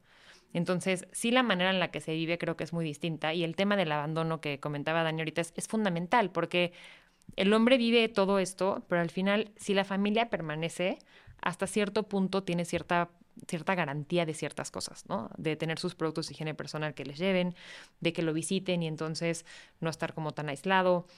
Dinero. dinero, que le paguen un abogado. ¿no? Si de entrada ya te abandonaron, ya te dieron por perdida. Y esa es la historia que te repites, ¿no? Y, algo que no hemos hablado creo es el tema también cuando salen, o sea, cuando salen los hombres afuera, los esperan con cartulinas, con flores, con los mariachis y las mujeres salen de la cárcel y literalmente nadie, absolutamente nadie las va a recibir, obviamente no tienen dónde llegar a dormir, o sea, es otra vez un completo abandono y empezar de cero. Eh, habiendo estado en prisión quizás décadas, ¿no? O sea, los retos a los que se enfrentan y la forma en que en que, o sea, las herramientas que tienen para enfrentar esos retos son muy diferentes como hombres o como mujeres. Entonces, como decía Merche, no, no es que los hombres vivan bien en la cárcel, porque también los hombres, hay, por ejemplo, mucha más sobrepoblación, hay mucho más hacinamiento en las cárceles de hombres, hay mucho más violencia física, em, hay como unas dinámicos, dinámicas de poder también mucho más marcadas en los penales de hombres. Entonces sí, también viven muchas cosas terribles, ¿no? Eh, no están exentos de esa violencia tampoco. Pero sí el tema del abandono en las mujeres es muy marcado y tiene que ver pues con un tema de género, tristemente. Sí, y, antes de justo pasar a la parte donde pues ya salen y todo lo que se enfrentan, como esto que mencionas, em, quiero regresarme un poquito al tema del trabajo porque sé que ustedes, pues al darles trabajo, luego también se dieron cuenta de muchas cosas que hacían falta, como todo lo que ya dijeron ahorita de, de, herramientas emocionales, financieras, etcétera, y que empiezan a impartir estos talleres, ¿no? Pero mencionaron que ustedes, con el trabajo que les dan desde la cana, eh, pues pagan mucho mejor o arriba del promedio, ¿no? ¿Cómo cuánto es el promedio que estaría ganando una, una mujer que trabaja desde la cárcel al día? Es que varía muchísimo, la verdad. O sea, varía mucho. Hay quienes nada, yo te diría que, híjole, no, no, no tengo idea, pero el promedio debe ser como muy bajito o nulo.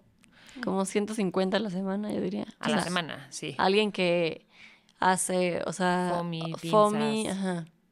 O talachas, ¿no? Muchos, ellas le dicen talachas a toda la limpieza, lavar la ropa, bolear zapatos de custodios, este, todo lo que sea, a veces se les va pagando. Limpiar las celdas. Limpiar las celdas, cocinar. Pero chances mucho, 150 a la semana. Sí, a lo mejor en los penales del Estado de México y Ciudad de México, que a lo mejor hay como más dinero, a lo mejor en provincia podría ser menos, ¿no? 150 a la semana se te hace mucho.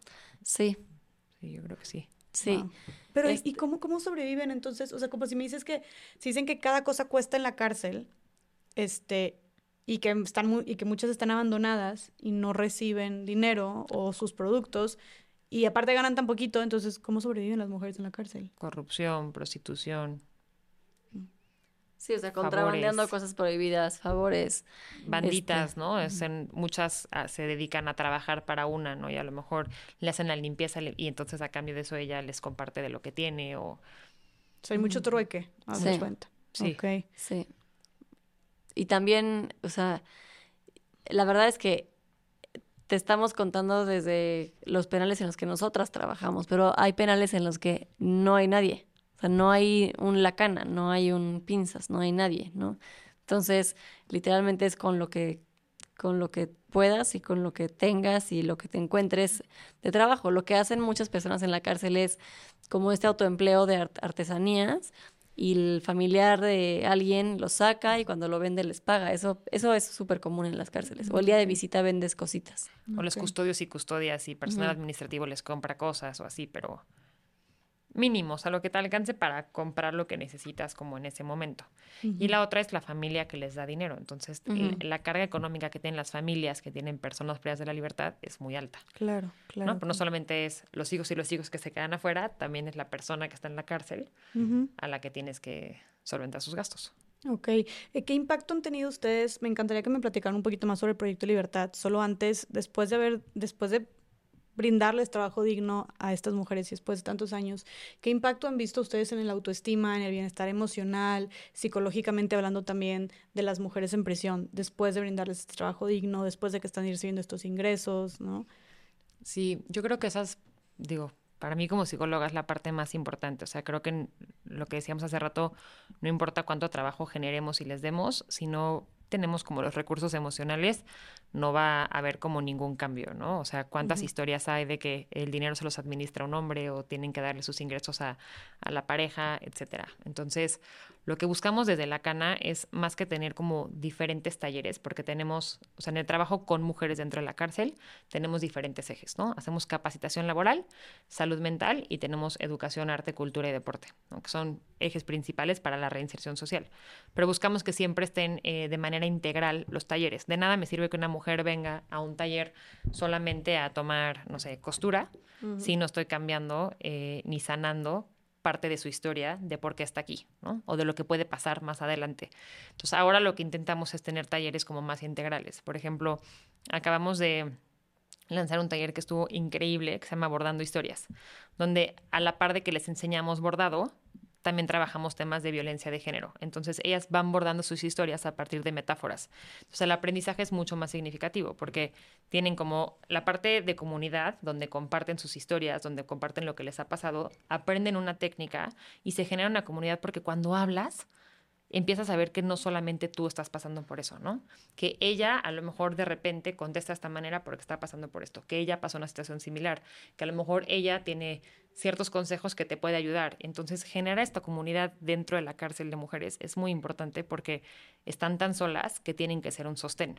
Entonces, buscamos que sea así, o sea, que siempre estén integrales las cosas que hacemos para que pueda ser mejor para ellas, ¿no? Ok, y entonces, mientras, están, mientras están enseñándoles esto, les están dando como estas pláticas, estos talleres, Justo. Y, y, ellas, o sea, ellas también es una forma de sentirse tanto acompañadas y que tal vez poner temas sobre la mesa, esto de, de compartir su historia, que tal vez de otra manera no lo harían.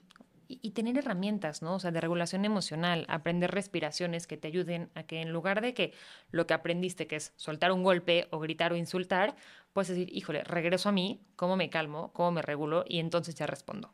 Entonces, eso hace que se metan en menos problemas, que tengan mejores relaciones, que puedan hacer mayor introspección. Entonces, eso es lo que buscamos en los talleres. O sea, están principalmente enfocados a capacitación para el empleo y a salud mental en temas de prevención de violencia y también en temas de, pues, de construir muchas cosas que pues por todo lo que te hemos platicado es lo que hemos visto que las llevó ahí, ¿no? O que las podría regresar a un entorno similar. Eh, en el futuro. Entonces... Y, después de educarlas en todos estos temas de violencia, de salud mental, de manejo, del manejo de sus emociones, eh, ¿han visto alguna respuesta o algún impacto en, en las mujeres? Sí, o sea, más del 90% menciona bienestar. Eh, los índices de ansiedad y de depresión disminuyen muchísimo. Mm. Eh, muchas se sienten como mucho más productivas al tener como eh, un empleo, pero no solamente un empleo. O sea, lo que decía Dani hace rato, creo que es muy importante sentirse capaces de saber hacer algo, ¿no? Yo me acuerdo una vez eh, con, con, una de las mujeres que ya salió de la cárcel, fue de las primeras, y nos invitaron a dar clases a mujeres de la Ciudad de México que ya habían salido de la cárcel también. Entonces le dije, bueno, vamos y tú les enseñas a tejer, ¿no? Y era como dar clases de tejido. Y me acuerdo cuando la entrevistaron a ella, como después de este programa, que ella, que ella dijo, y para mí fue como, me marcó mucho, fue, yo nunca pensé que yo podía ser como maestra de alguien. O sea, que yo tenía como las herramientas para yo enseñar, mm. ¿no? Y al final era, era tejido, lo aprendió en la cárcel, fue y enseñó esto. Y esto representó algo como tan importante para ella que realmente fue un cambio en su vida. O sea, yo me acuerdo cuando ella salió, un día estaba como yo afuera del penal de Nesa y llegó con su mamá, no la reconocí, ¿no? Y llegó a pedirnos trabajo, fue de las primeras que nos pidió trabajo saliendo de la cárcel y empezó a hacer cosas con nosotras, lleva yo creo que al menos cinco o seis años desde que salió trabajando con nosotras y hoy está terminando como la carrera en enfermería, ¿no?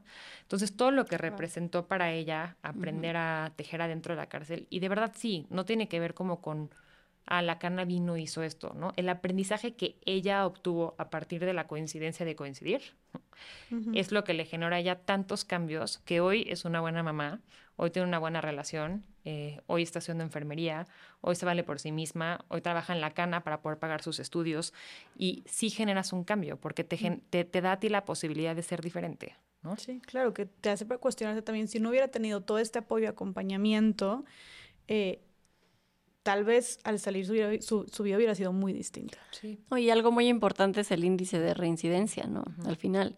O sea, porque existen todos estos indicadores más cualitativos de los que hablaba Merche sobre disminución de estrés, de ansiedad, de sentirte productiva. También medimos como cuál es su percepción sobre los roles y los estereotipos de género, etcétera. Pero al final del día, eh, a nivel, en promedio, a nivel nacional, el 20% de las personas regresa a prisión, ¿no? O sea, reincide en la delincuencia. En la cana es solamente del 3%. Y esos casos muy pocos que hemos tenido es, han sido por temas de adicciones, ¿no? Entonces regresa lo mismo. No es un tema de delincuencia, es un tema de adicciones que no se va a resolver en la cárcel. Hay estados que alcanzan hasta el 50% de reincidencia. Y es una cifra altísima porque no incluye la cifra negra de gente que comete delitos y no regresan al sistema, ¿no? Porque la gente que está contabilizada en esa cifra es gente que regresa al sistema penitenciario, o sea, digamos, cometen un delito y los cachan y regresan a la cárcel, o sea, los sentencian y regresan a la cárcel. Pero ¿cuánta gente no comete delitos y no están en esa cifra, no? Entonces estamos hablando de que el 20% sí está en esa cifra a nivel nacional, la verdad es que es muchísimo. Claro. Y este, este 20% es delinquen en un año. ¿no? En la cana lo estamos midiendo en todo el tiempo que estén con nosotras. O sea, pueden llevar siete años o lo que sea y solamente el 3% ha regresado a prisión. ¿Y por qué, uno, por qué creen que haya tanto nivel de, reincidencia? Así, así se le dice, ¿no? De reincidencia, que vuelven a delinquir, que vuelven a estar en, en, en, la cárcel. ¿Y qué factores creen ustedes o son los que ya mencionaron que hayan sido clave para que las mujeres que han pasado a través de la cana no reincidan? Pues mira, la, la, la delincuencia es un un tema multifactorial, y no te podría decir es por falta de empleo, es por pobreza, ¿no? Es, es un, un, conjunto de distintos factores que llevan a una persona a delinquir. Pero una vez que salen en prisión, sí juega un rol muy importante el no poder conseguir un trabajo porque tienes antecedentes penales, ¿no? Eso es terrible porque ok, ya cumpliste supuestamente una condena, ¿no? Ya pagaste tu pena con la sociedad, ya estuviste privada de la libertad, pero ahora tienes una carta, de antecedentes penales en los que nadie te va a dar trabajo porque estuviste en la cárcel, ¿no? Entonces, el tema del, trabajo y del trabajo digno sí tiene, juega un, un, rol muy importante en la delincuencia, porque no es que la gente antes de entrar a prisión no tuviera trabajo, sino no tienes un trabajo digno. Y por eso buscan distintas opciones. Pero no necesariamente la delincuencia tiene que ver con pobreza, ni tiene que ver con falta de empleo, tiene que ver con un tema de dignificar a la persona, yo te diría. Eso, o sea, creo que dignificar a la persona es totalmente la respuesta. ¿A qué se refieren con dignificar a la persona? Yo creo que hay personas al menos desde las historias que escuchamos, que no, no han aprendido que ellas podrían tener una vida diferente, una posibilidad diferente. Porque desde, desde chiquita te encasillan en que no eres útil, en que no puedes, en que no eres capaz, en que solo sirves para esto. Eh, al final es el lugar, el, lugar que tomas. Entonces, justo, o sea, no es un tema de que encuentren un trabajo o no, que sí es muy difícil que encuentren un trabajo. Es el valor que se dan a sí mismas para tomar decisiones diferentes, ¿no? Me pasó, eh, siempre hacemos eventos de muertos y este año platiqué con una chava que yo no conocía, la verdad. Me acerqué justo con Andy, que es parte de, nuestro equipo, que es lo raro. Ah, perdón, sí, o sea, un evento del Día de Muertos. Hacemos concurso de altares y calaveritas con ellas. Y esta chava se acercó como muchas veces a, dar las gracias, ¿no? Por, por el taller y por la oportunidad y por ser buenas personas. Y me decía, es que yo soy muy mala. Era una chava, yo creo que como de mi edad dijo, yo es como la séptima vez que estoy en la cárcel, ¿no? Y... Siete meses. Tenía yo creo que mi edad, o sea, a lo mejor era poquito más grande, pero no tenía más de 35 años. Y todo su discurso era cómo ella no servía, lo mala que era, eh, cómo no merecía un perdón.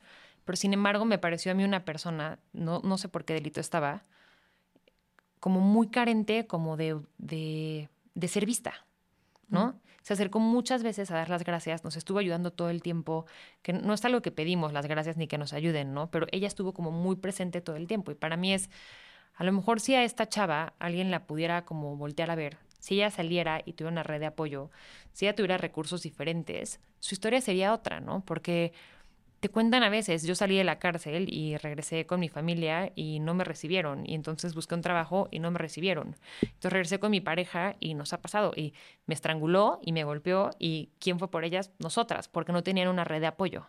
Entonces, todo este, este tema de, pues sí, de la dignidad, del respeto, del, del creerte suficiente, de la capacidad, de las segundas oportunidades es súper importante para que las personas no vuelvan a delinquir. Y también creo que es muy importante el como el tema de justicia restaurativa y el entender que, que, o sea, como el asumir que tus acciones dañan a otra persona. Y creo que suena como muy básico, pero, o sea, me, me han pasado ya dos veces. Justo hace un año se metieron a, a robar a casa de mis papás y se robaron así todo, ¿no? Y yo me acuerdo que llegué a la oficina como súper triste y me dijeron, ¿qué te pasó? Y yo, no, pues que me acaban de avisar que se metieron a, robar a casa de mis papás, se robaron todo, o sea, todo, ¿no? O sea, cosas como de mucho valor sentimental, etcétera. Yo estaba súper triste y después llegó una chava que estuvo en prisión por algo similar y me dijo, es que hasta ahorita que te vi a ti triste, como que yo me di cuenta que yo le ocasioné esto a otra persona y no quiero volver a ocasionarle eso a otra persona. Entonces, suena como algo muy lógico, ¿no? Igual otra chava, después del evento del Museo del Niño que hicimos hace poquito, bueno, el día del niño pasado, eh, la asaltaron y le quitaron su... Pues lo que le habíamos pagado ese día, ¿no? No me acuerdo cuánto era, pero ponle que su quincena. Y le pegaron, y ella venía con, su, con sus nietos, creo, en el transporte, y le pegaron y le quitaron todas sus cosas. Y ella lloraba, lloraba, lloraba. Yo le decía, a ver, ya, o sea, sí, el susto estuvo horrible, pero ya pasaron, o sea, cinco días, tú estás bien. Afortunadamente no te quitaron como todo, o sea, como que tus, tus nietos también, como que, ¿qué es? O sea, como que, ¿qué más traes, no? Y justo me dijo eso, o sea, me dijo, es que tú crees que, o sea, si yo me siento así de horrible, o sea, después de todo lo que yo hice, ¿tú crees que algún día yo pueda reparar el daño que le hice a otras personas? Y le dije, yo creo que ya lo estás haciendo, ¿no? Con, con, con el hecho de que tú cambiaste radicalmente su vida porque ella estaba metida como una banda de secuestro. O sea, sí, sí ocasionaste muchos daños, pero estás como de alguna forma haciéndote responsable de ese daño, asumiendo tu responsabilidad en eso y cambiando el rumbo de tu vida y dando conferencias para que otras mujeres sepan que pueden salir adelante, es una forma también de reparar el daño. Y creo que el que ellas asuman esa responsabilidad es muy importante porque también vemos mucho como este, es que me hicieron, es que no, o sea, mm. no, a ver, claro que son vidas muy duras, pero al mismo tiempo como tomar responsabilidad, no sé cómo lo dirías. responsabilizarse. y, y el darse cuenta de eso, sumado al tema como de dignificar a la persona y saber que eres capaz de, de hacer lo que te dijeron que no, que no podías hacer, creo que de eso se trata la reinserción social, más allá que de solamente conseguir un trabajo o más allá de no regresar a la cárcel, ¿no? Claro, porque puedes no regresar a la cárcel y seguir sin un proceso de reinserción, ¿no? Exacto. Me, me parece, digo, y puede parecer impresionante, pero entonces se podría decir que muchas de las personas que delinquen no tienen idea del daño que le están haciendo a la otra persona. No. O sea, no les pasa por aquí como... No, no, se ponen en los zapatos de la otra persona. Mira, a, mí me pasó una vez que cuando empezamos en la cana, eh, yo estaba haciendo como voluntaria en un taller en Reinserta de psicoterapia de arte, ¿no? Entonces iba con los adolescentes, con las mujeres, a darles un taller. Y me acuerdo que me sorprendió muchísimo porque habían dos niñas. Para mí fue muy, muy, muy, muy fuerte porque pues eran dos niñas, ¿no? O sea, tenían 15 y 16 años que estaban por secuestro. Y justamente ellas habían secuestrado con sus parejas. Las parejas eran hermanos, eran dos chavos, uno menor de edad también, como 17, y uno de 21, que ya estaba en un penal. Y una de ellas, eh, bueno, no, las dos habían sido niñas que vivían en la calle, ¿no? O sea, que desde muy chiquitas se habían ido de sus casas. A una la corrieron como a los 12 porque estaba embarazada y la corrieron a la calle. Y la otra la corrieron por, no me acuerdo por qué. Entonces, para mí fue como muy marcado decir, ¿qué, qué, qué pasó con estas niñas? Que no hubo manera de que hubiera como un proceso de reinserción social, ¿no? O sea, una de ellas estaba como muy arrepentida de lo que había hecho. Habían secuestrado a una señora y ellas la secuestraron los chavos y ellas les daban de comer y así. Y una me decía como, pues me vale madres, no es mi mamá. ¿no? Y esa era como la respuesta que tenía. Yo decía, ¿qué tuvo que vivir esta niña para que a los 15 años esa sea su respuesta y no esté pudiendo internalizar la gravedad del asunto? Porque para mí es un mecanismo de defensa. O sea, esa persona está, digo, en, psicología se dice como descindida, ¿no? O sea, y muchas veces eso es lo que pasa con, con quienes cometen delitos lo, lo vemos en, en, todas partes, ¿no? El, el, el, narcotraficante que se persina y reza y es súper devoto y ama a su familia, pero se persina para ir a matar o a secuestrar. Y ahí te, te cindes porque es lo que aprendiste. O sea, es la manera también como de sobrevivir. O sea, sientes es como separarte de ti, ¿no? Sí, o sea, como... literalmente se va a otro lado de tu personalidad para poder cometer un delito. Y pasa, por ejemplo, cuando enseñan a todos los chavitos en temas de delincuencia organizada, eh, a pues sí, a cometer delitos, ¿no? Y nos, a mí, cuando hicimos las entrevistas en el panel de Cancún, solamente una vez me ha pasado que se me revolviera el estómago de lo que estaba escuchando, y fue esa vez, porque pues, me contaba como cuando fue a la escuela de sicarios, ¿no? Porque existen esas cosas, claramente no son instituciones, pero existen, y cómo la enseñaron a matar, ¿no? Y para hacer eso sin que fuera tu voluntad, como todos los chavos que están en la delincuencia organizada, que son captados como por el narco y por la delincuencia, tienes que separarte de tus creencias y de quién eres. No hay manera de cometer tú un delito como persona, salvo que seas eh, una personalidad antisocial y que tú puedas estar bien. Entonces, cuando esa fue tu historia desde chiquita, te quemaron, te maltrataron, te violaron, te abusaron, aprendes a reprimir esa parte de tu personalidad que no te permite tener como empatía por la otra persona, porque eso implicaría tú también ser vulnerable. Y ser vulnerable en un contexto donde nadie te está cuidando significa probablemente no sobrevivir, ¿no? O sea, mucho de esto es también mera supervivencia. Mera supervivencia. Muchas veces sí, claro.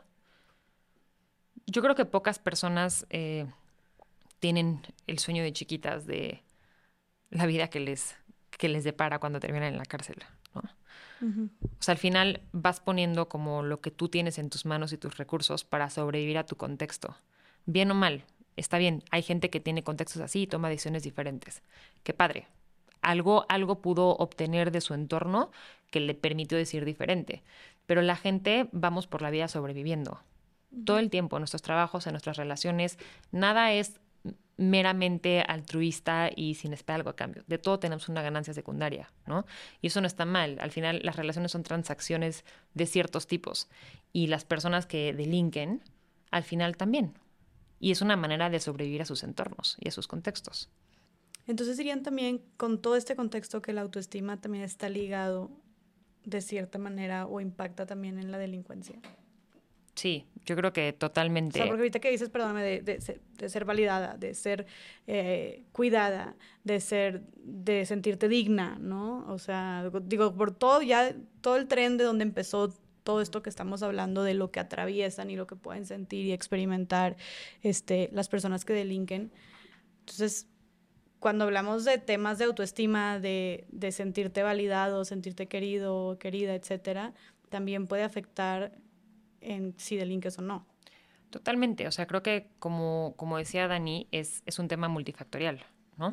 Pero si tú no tienes eh, un amor propio, no tienes una autoestima, eh, no te percibes como una persona merecedora de, ¿no? Afecto, cariño, atención, dinero, trabajo, justicia, etcétera, ¿qué pasa con tus relaciones? Al final vas recibiendo eh, lo que crees merecer, ¿no? Y entonces acabas con esa pareja donde al no tener amor propio, vas replicando patrones violentos y entonces acabas metida en un tema a lo mejor de violencia y entonces acabas en la cárcel. O sea, tiene que ver. Al final también las decisiones que tomamos por nosotras mismas eh, tienen mucho que ver con lo que, pues, con lo que sentimos por nosotras, ¿no? Claro, claro. Creo que nunca lo había pensado como lo que estás diciendo de cuando hablamos de todas estas violencias que hay en la casa, este, la violencia doméstica o la violencia en pareja, como que siempre hablamos de, pues, que estás en peligro, de tu sentir o de tener un ambiente sano, lo que, lo que sea, pero como no, no, no me he puesto a analizar la incidencia que tiene esto también en la delincuencia. O sea, si están diciendo que todas las mujeres que pasaron por esto vivieron en, en ambientes así, entonces también, si quisiéramos tener más seguridad o menores tasas de delincuencia, tenemos que empezar a ver también por las dinámicas familiares que hay, ¿no? La educación que estamos dando.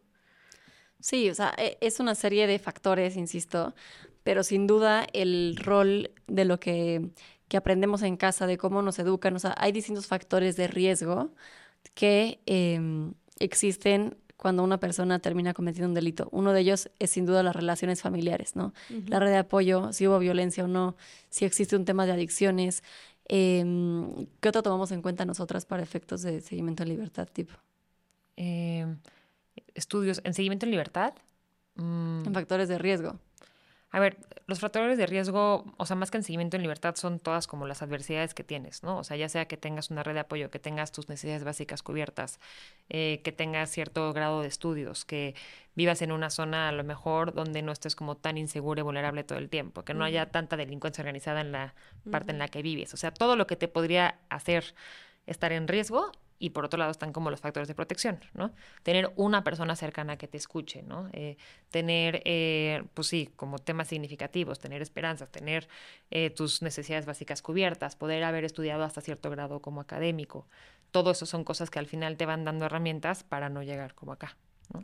Sí, entonces si queremos hablar de prevención, tenemos que voltear a ver todos esos factores de riesgo, porque no solamente podemos pensar que la gente termine en prisión porque no tiene dinero, porque eso no es una realidad. O sea, hay un montón de factores que influyen en que una mujer o un hombre y factores distintos entre hombres y mujeres del por qué terminan en prisión. Entonces, si realmente queremos hablar de prevención de la delincuencia, tenemos que voltear a ver esos factores de riesgo que están em, provocando que las personas terminen en prisión. ¿Qué es lo que buscamos hacer en la cana? Entender, escuchar esas historias, entenderlas, profundizar en que cada una de las personas que está en prisión son personas que traen una historia, no es un número de expediente, ¿no? O sea, si tú estás ahí por robo, cuéntame, cuéntame por qué terminaste robando, ¿no? Y entonces quiero entender tu propia historia, porque solo así se va a lograr prevenir realmente la delincuencia y solamente así se va a poder reparar el daño. Si nosotros nos enfocamos solamente en castigar, entonces no estamos resolviendo de fondo. Que eso es parte de la propuesta de la justicia restaurativa. Exacto. ¿Eso es todo lo que se propone en la, justicia restaurativa o hay algo que vaya más allá?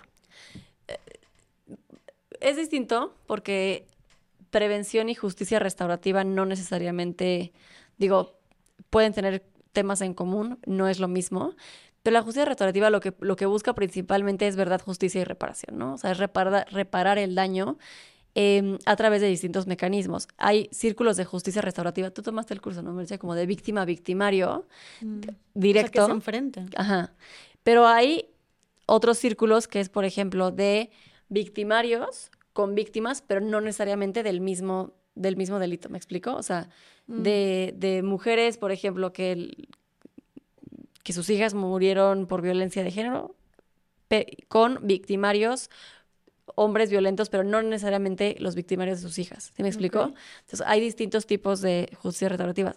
Y también otro distinto es que las personas victimarias se involucren de alguna forma en la sociedad para tratar de reparar el daño. Por ejemplo, en la cana nosotros hemos hecho varias dinámicas de cómo las mujeres en la cárcel se pueden sumar a causas sociales y, y cómo podemos demostrar que ellas, aunque estén privadas de la libertad, pueden aportar de manera positiva a la sociedad. Por ejemplo, cuando fue el temblor de 2017, eh, ¿te acuerdas de Frida, la perrita rescatista?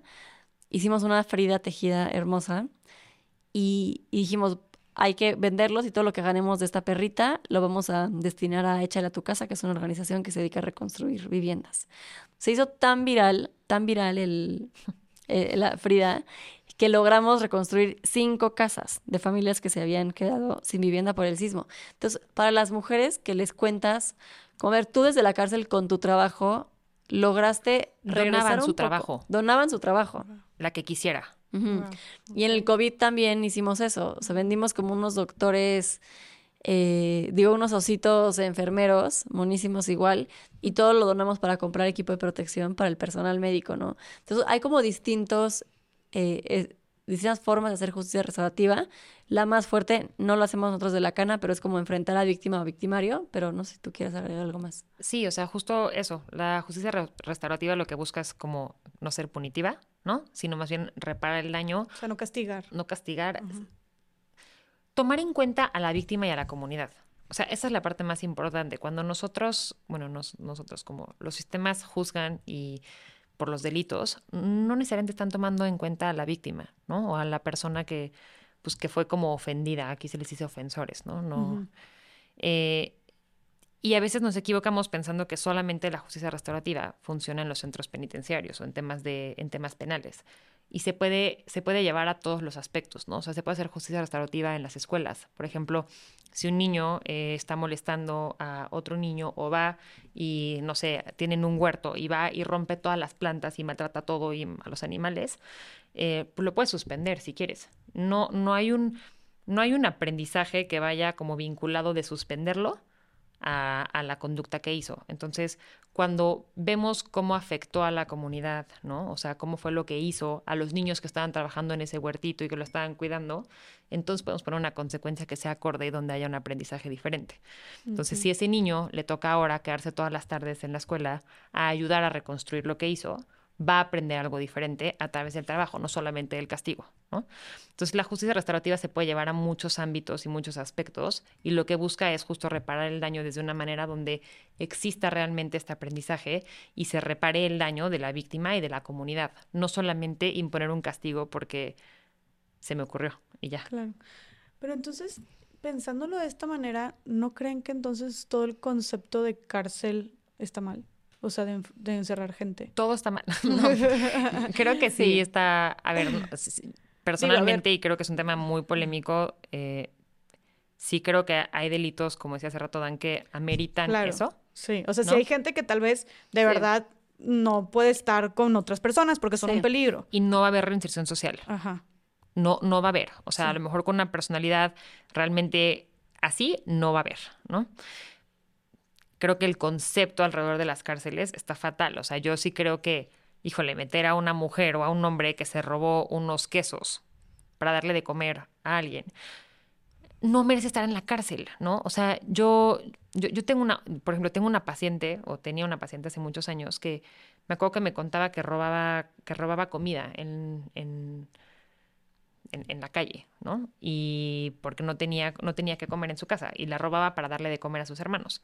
incluso de adolescente, ya más grande, ella seguía robando. Ella vivió violencia y abusos brutales por parte de sus familiares eh, y el padrastro principalmente. Y yo digo, si a esta niña le hubieran agarrado, ella hubiera acabado probablemente en la cárcel, ¿no? O en ese, en ese caso como en un centro de internamiento para adolescentes. Y ella no era una mala persona, ella estaba buscando como darle de comer a sus hermanos que estaban viviendo también unas situaciones atroces, ¿no? Hoy ella, eh, gracias a redes de apoyo que tuvo eh, diferentes, yo la conocí mucho tiempo después, estudió una carrera e incluso pues, ejerce como profesionista y tiene una maestría. Viene de un contexto donde para mí es de las historias más impresionantes que yo he escuchado. Entonces, de cierta manera, sí las cárceles no funcionan para lo que decía Dan hace rato, ¿no? Para todos los delitos. O sea, ¿por qué le harías eso a lo mejor a una persona que está como buscando cubrir una necesidad específica? Pero también hay ciertos delitos que es, sí, pero si no, o sea, si están en contacto con las personas, eh, pueden seguir como lastimando. Entonces creo que es replantearnos como los modelos que existen como de intervención y lo que decía hace rato, como dependiendo qué hiciste, ¿no? Y cuál es tu contexto, hacerlo mucho más personal. El tema es que no son expedientes y no son números, son personas y cada quien, como en la vida, necesitamos cosas diferentes para poder cambiar. Sí, nomás no, como que no tiene sentido el, y ya sé que es un tema súper polémico, pero si de repente si lo replanteas, ahorita lo, me quedo muy, me quedé pensando mucho como lo que decías del niño que se porta mal y lo suspendes y ya está, pero pues va a llegar y, o sea, ¿piensas que vas a corregir su conducta de esa manera? Sí, y, y, y justo eso, Jess, o sea, como, ok, yo te, yo te encierro 15 años, Ajá. ya, el mundo cambió, la tecnología, las calles, el transporte, todo cambió. Y un día, sin ningún recurso, sin ninguna posibilidad fuera, yo te dejo en la calle otra vez de, o sea, ¿cómo funciona eso? O sea, ¿por qué no existe una transición en la que a lo mejor sales y regresas o en la que tienes una medida cautelar diferente donde a lo mejor, eh, pues sí, traes brazalete y entonces estamos monitoreando como tu conducta hasta que X, Y o Z, ¿no? O sea, a veces nos toca, ¿verdad? Mujeres que salen y después de 15 años claramente tienen pánico de salir a la calle. Justo lo que más nos dicen es como lo que más me da ansiedad es el transporte público. Como no, no tengo ni idea ya cómo agarrarlo, mm. subirme, tanta gente. Y se cambian tantas cosas que, o sea, los, los ruidos, los sonidos, los olores son todos tan distintos para ti que si no tienes una red de apoyo y de pronto te sacan a la calle, o sea, ¿qué esperamos como sociedad? O sea, es absurdo pensar que una persona que estuvo X años en la cárcel va a salir y mágicamente ya se resolvió el problema, ¿no? Y iba a regresar a ser una persona productiva, iba a encontrar chamba, iba a encontrar a su familia otra vez. Entonces, no podemos pensar así. Y menos si vienen con el contexto que hay dentro de las cárceles. Exacto. Entonces, como que somos muy buenos para quejarnos y para... pero, pero problemas como pues a ver, darle chamba a alguien que estuvo en la cárcel, ahí sí ya no. O sea, sí queremos que tengan chamba, pero yo no estoy dispuesto a dársela, ¿no? Eh, sí queremos que salgan adelante, pero yo no voy a donar o yo no voy a apoyar a una persona que salió de prisión. Entonces, como que en ese sentido, nos, nos encanta meter a gente a la cárcel porque pensamos que es justicia, pero ya que está ahí no queremos atender y queremos que mágicamente cambien sin que les demos las herramientas y que ya no exista inseguridad. Entonces, yo creo que si realmente queremos hablar de reinserción social y si realmente queremos hablar de, eh, de, un México más seguro, pues tenemos que entrarle a estos temas, ¿no? Y tenemos que escuchar las historias de quien está en la cárcel y tenemos que entender eh, de dónde vienen esas conductas, ¿no? Y, y lo que decíamos ahorita, qué otros mecanismos o qué otras em, intervenciones podemos hacer, porque ya vimos que la cárcel no está solucionando nada. La cárcel como está ahorita en México no está solucionando ningún problema. Destruye vidas, destruye familias. Eh, si tienes una carta de antecedentes penales, difícilmente vas a conseguir trabajo, ¿no? Entonces, pues tenemos que entrarle de lleno a estas cosas que como sociedad nos incomodan. ¿Por qué? Porque no queremos hablar de darle segundas oportunidades a una mujer que se dedicó a secuestrar.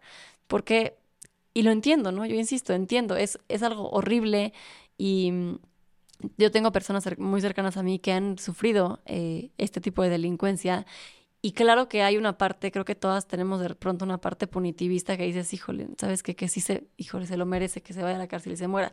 Sí, pero esa persona va a salir o esa persona tiene hijos, tiene familia y si no hay alguien que trabaje con esas personas, entonces vamos a entrar en un círculo vicioso y nunca vamos a poder salir de ahí. Entonces, en la cara lo que buscamos es entrarle de lleno a estos temas y tratar de meternos hasta el fondo de cada una de las historias para saber como qué modelo de intervención o, por qué eje podemos apoyar a esa persona para que realmente sea, para que realmente podamos hablar de reinserción social, ¿no? Básicamente. Ok, ¿y qué hacen, qué iniciativas este, específicas tienen desde la Cana para darle seguimiento a todas las mujeres que están en un proceso de reinserción, que acaban de salir de la cárcel y quieren rehacer su vida. ¿Cómo las apoyan ustedes? Justo tenemos un programa de seguimiento en libertad, que yo diría que es el... Todos nuestros programas son retadores, pero creo que este es el más. Eh, ¿Por qué? Sí, es durísimo. Porque se vuelve mucho más personal. O sea, yo creo que el éxito... Y en la cárcel están como contenidas. Justo, justo. O sea, en la cárcel, pues nosotras vamos y ahí están, ¿no? Y creo que el éxito que tenemos en la cana es el vínculo que hacemos con ellas. O sea, más allá de vengo a un taller y no te conozco, es si tenemos una relación y buscamos que exista una relación y un vínculo con ellas porque sí creemos que el vínculo repara, ¿no? Una vez que ellas salen de la cárcel, el contacto es muy diferente. O sea, la ciudad del Estado de México son súper amplios, ¿no? Eh, probablemente vienen como mucho más lejos y entonces es muy difícil como poder atender como todas las problemáticas. Nos pasaba como, creo que cuando empezamos la cana, bueno, creo que no pensábamos como mucho en qué íbamos a hacer, nada más era como inercia y un proyecto, pero seguimiento en libertad se tuvo que dar porque de repente empezaron a salir mujeres que conocíamos y nos esperaban literalmente afuera de los penales, esperando a la cana porque era pues era lo único que conocían que podía como darles una oportunidad. Y ahí veíamos cómo hacíamos nosotras como para poder ayudar. Eh, y el programa ha ido creciendo porque cada vez salen más mujeres. Actualmente hay 67 mujeres como activas en nuestro programa de seguimiento en libertad. Nosotras damos ahí atención psicológica eh, a ellas y también a sus hijos e hijas y a personas que estén como involucradas en su, en su contexto de reinserción social, ¿no? O sea, puede ser una mamá o puede ser una pareja, etcétera es algo que hacemos de manera virtual, porque buscar eh, espacios donde podamos como coincidir todas es súper complicado. Entonces muchas veces les damos desde una computadora hasta las ayudamos a pagar como sus planes como de celular para que puedan conectarse en línea a sus sesiones de terapia. Después tenemos como talleres de habilitación laboral, donde les enseñamos, por ejemplo, finanzas personales, eh, mm. administración como básica, eh, las velas, salsas, emprendimiento, etcétera. O sea, también estos eh, talleres fuera de la cárcel. Todo lo hacemos también fuera de la cárcel. O sea, prácticamente lo que hacemos adentro lo hacemos también afuera con un enfoque eh, diferente y muy personalizado. Pero también, pero para, solo para mujeres que están en proceso de reinserción. Exacto, para mujeres que están en proceso de reinserción. Tenemos como muchas alianzas educativas donde ellas pueden terminar sus estudios, incluso licenciaturas, y las canalizamos a empleos formales. Y la manera en la que hacemos esto es, tenemos gestoras de caso, que son como las mujeres que son parte de nuestro equipo, que le dan seguimiento puntual a cada caso de intervención. Entonces, cada mujer que sale de la cárcel viene, le hacemos una ficha de ingreso, donde es una entrevista muy profunda de todos sus contexto, eh, lo que quiere, lo que busca, lo que necesita, etcétera, como muy enfocada en cuál es su plan de vida. Hacemos un plan de vida con ellas y a partir de eso hacemos un programa de intervención, ¿no? Entonces es, ok, Tú, de acuerdo a lo que estuvimos platicando, tus objetivos es, necesitas terapia, vas a tener terapia como todas las semanas, obviamente todo es voluntario, ¿no? Eh, tus hijos también, y entonces tus hijos están en una situación como muy complicada, entonces necesitan también regularización como académica, entonces buscamos a alguien que les dé regularización a los hijos y a las hijas, o están en un contexto de violencia, hay que buscar un empleo lo antes posible, y así es como vamos haciendo como el tema de seguimiento en libertad. Y ha llegado a un grado que se ha vuelto cada vez como más complejo por, pues principalmente por un tema de recursos, ¿no? Es muy difícil eh, atender como todas las necesidades que tienen todas las mujeres. Y en pandemia nos empezó a pasar muchísimo que nos marcaban y nos decían como vivía con su pareja y me acaba de estrangular, ¿no? Estoy en la calle, eh, son las 11 de la noche y decíamos, ¿qué hacemos? O sea, no tenemos, no tenemos un protocolo de intervención para esto, no sabemos qué hacer, pero no la vamos a dejar, ¿no? Y ahí tenemos un equipo extremadamente rifado, ¿no? Porque estamos aquí nosotras, pero somos muchísimas las que trabajamos en esto, que se lanzaba en su coche eh, en la madrugada, ¿no? O muy, a muy atrasadas de la noche a Ecatepec a recoger a una mujer y después era, ¿y qué hacemos con ella? Porque no tenemos en dónde en dónde darle un espacio, ni no, no sabemos qué hacer. Al final también mucho de esto hemos ido aprendiendo y estudiamos todo el día, pero hemos ido aprendiendo en el camino. Y entonces entre todas donábamos de que 500 pesos o lo que tuviéramos y pagábamos un hotel en lo que veíamos al día siguiente qué podíamos hacer con ella, ¿no? Vamos a dar como un enganche para que pueda tener una renta dos meses en lo que, lo que conseguimos un trabajo y cada quien done un colchón, una silla un, y amueblamos los espacios. Y era un tema como, es un tema como muy desgastante porque no pasa una vez, conforme vamos creciendo son más y más y más las mujeres que salen y que nos volvemos su única red de apoyo, ¿no? Entonces, salen y no tienen a dónde ir, o si tuvieron a dónde ir, pero pasó algo igual de violencia, llegaron y, y, pues otra vez están, sin, están en la calle. Justo. Ok. Y este seguimiento es el más importante porque lo que decía Dan, o sea, al final es adentro están y podemos ir, pero afuera no depende solamente de que nosotras vayamos o el trabajo que les demos, ¿no? Es un contexto como mucho más amplio y las necesidades que existen afuera son enormes. eh, y son muchísimos factores los que se tienen que combatir para que realmente pueda haber un proceso efectivo de reinserción.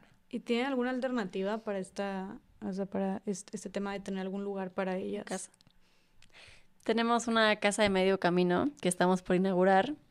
Está increíble, la verdad, es un, o sea, un, un o sea, físicamente es un lugar hermoso, lleno de como áreas verdes y árboles y la casa está divina y caben 16 mujeres con sus hijos e hijas menores y es un espacio temporal, de un hogar temporal para que ellas puedan vivir tres meses seis meses en casos muy extremos, pero justo es lo que dice Merche, ¿no? Que en esos tres meses ellas puedan eh, empezar a planear pues un nuevo proyecto de vida.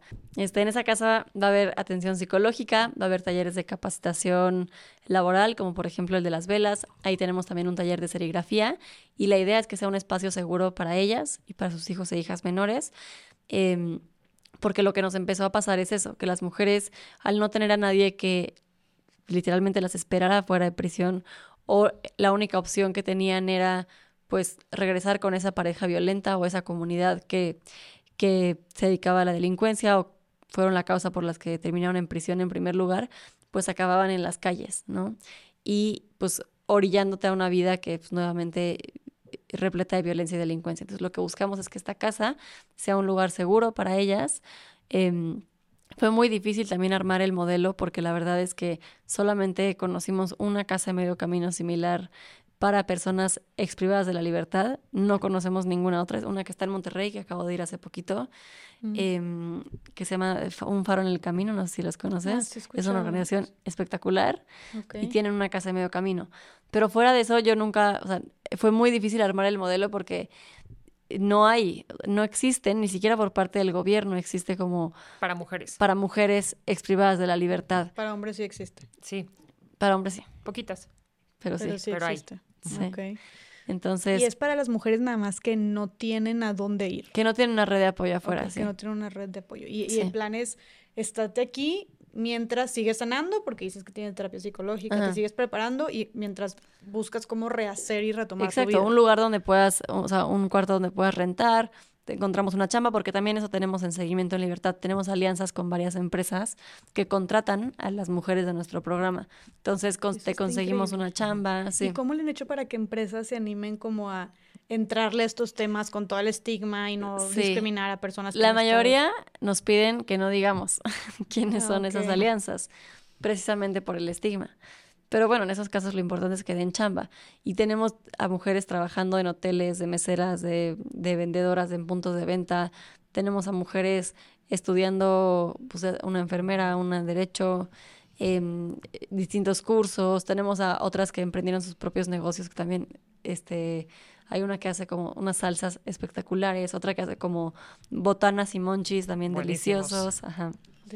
Un poco de todo. ¿Cómo ven, el, o sea, ahorita que con todas, con todas las mujeres que están haciendo todo esto y retomando su vida, y que ustedes están dando seguimiento, ¿cómo ven precisamente el compromiso y las ganas de salir adelante de las mujeres que estuvieron privadas de su libertad y que ahora están buscando tener una segunda oportunidad?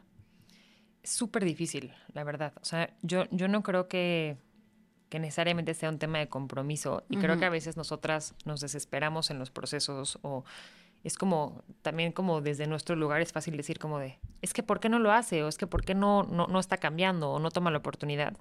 Y creo que justo vamos perfeccionando el modelo cada vez que creemos que ya está el modelo hecho es, no, ahora le vamos a cambiar, ahora falta este protocolo, ahora vamos a agregar esto, porque son casos muy específicos.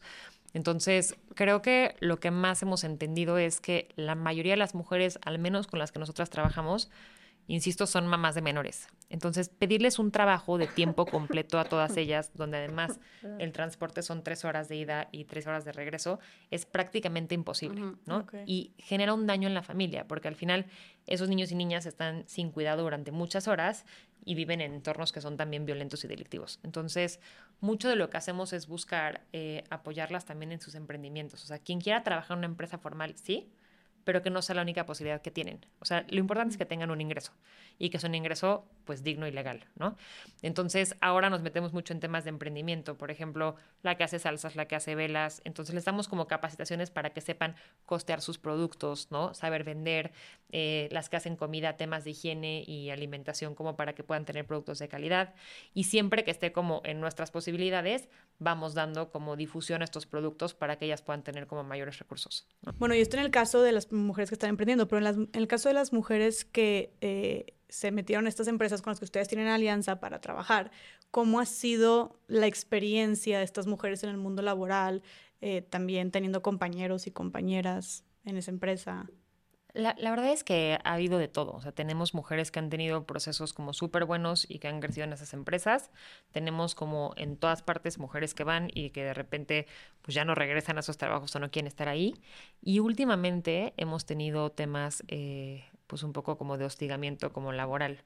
Sin embargo, la verdad es que... ¿Hostigamiento? O sea, ¿a qué te refieres? Haz cuenta que el jefe eh, las empieza como, pues sí, a... Acosar. A acosar mm. eh, por haber estado en la cárcel, a molestar, eh, a evidenciar, como a tratar mal. Por ejemplo, tenemos una chava, me contaba la semana pasada, que el jefe la empezó a dejar como trabajar los sábados y nadie trabaja los sábados. Los viernes salen temprano, ella se iba a las seis él escribía en, la, en, la, en, la, en el pizarrón como hipersensible y solamente estaba ella dentro de, de ese lugar y mucha violencia, ¿no? ¿Cómo, cómo que lo escribía? Hace cuenta como... ¿Lo escribía hipersensible? Hipersensible. Hace cuenta como ella se quejaba de, de la situación que estaba pasando, ah. él la, pues sí, la restregaba y al final escribía como palabras en el pizarrón como para evidenciarla. Mm. Eh, sin embargo, la respuesta de la empresa fue súper buena. Cuando ella como puso la queja, la empresa la respaldó, eh, incluso nos marcaron como a disculparse porque hicieron el vínculo a través de nosotras y la cambiaron de área, eh,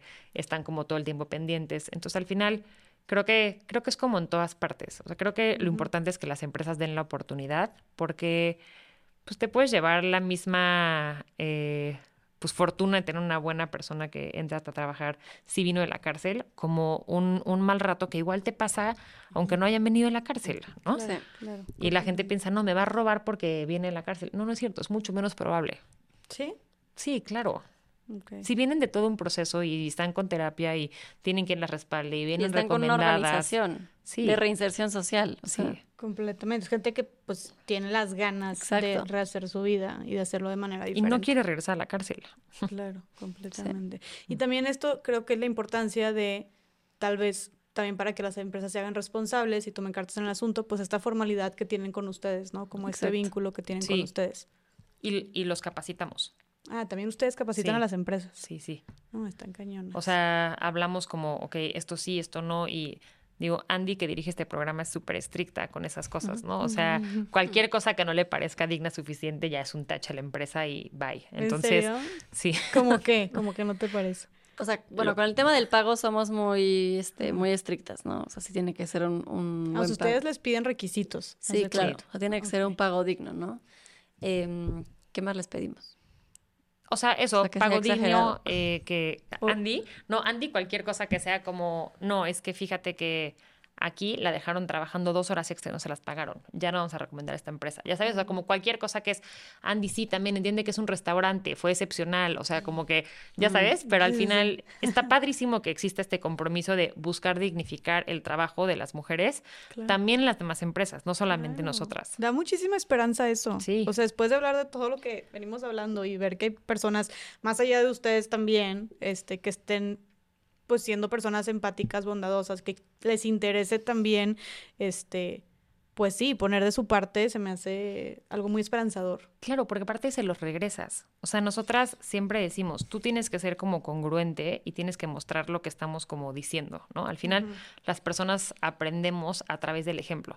Entonces, si yo pido puntualidad, ¿no? Y yo no soy puntual, ¿por qué esperaría? O yo doy un taller en la cárcel y después a trabajar en la cana y yo llego siempre media hora tarde ¿por qué esperaría que el día que tú salgas llegues puntual a tu trabajo? ¿no? Entonces, esa congruencia y ese regresar, la dignidad, la responsabilidad, el respeto, todo eso es lo que te va dando las herramientas para también conocer que existe una posibilidad diferente de tener un trabajo, ¿no? O de tener una vida. Claro. ¿Tienen algún caso de éxito así de reinserción que les haya como marcado mucho que quisieran compartir? Muchos, la verdad, afortunadamente. A mí me encanta Cele, ¿no? Selene. Ah, sí. Selene me encanta. Ella em, lleva ya como cinco años, ¿no? Con Sí, nosotras. cinco o seis, Cinco o sí. seis años con nosotras. Afuera. Afuera, ajá. Mm, Em, y ella, digo, ya es, o sea, ya la consideramos literalmente como de la familia, ¿no?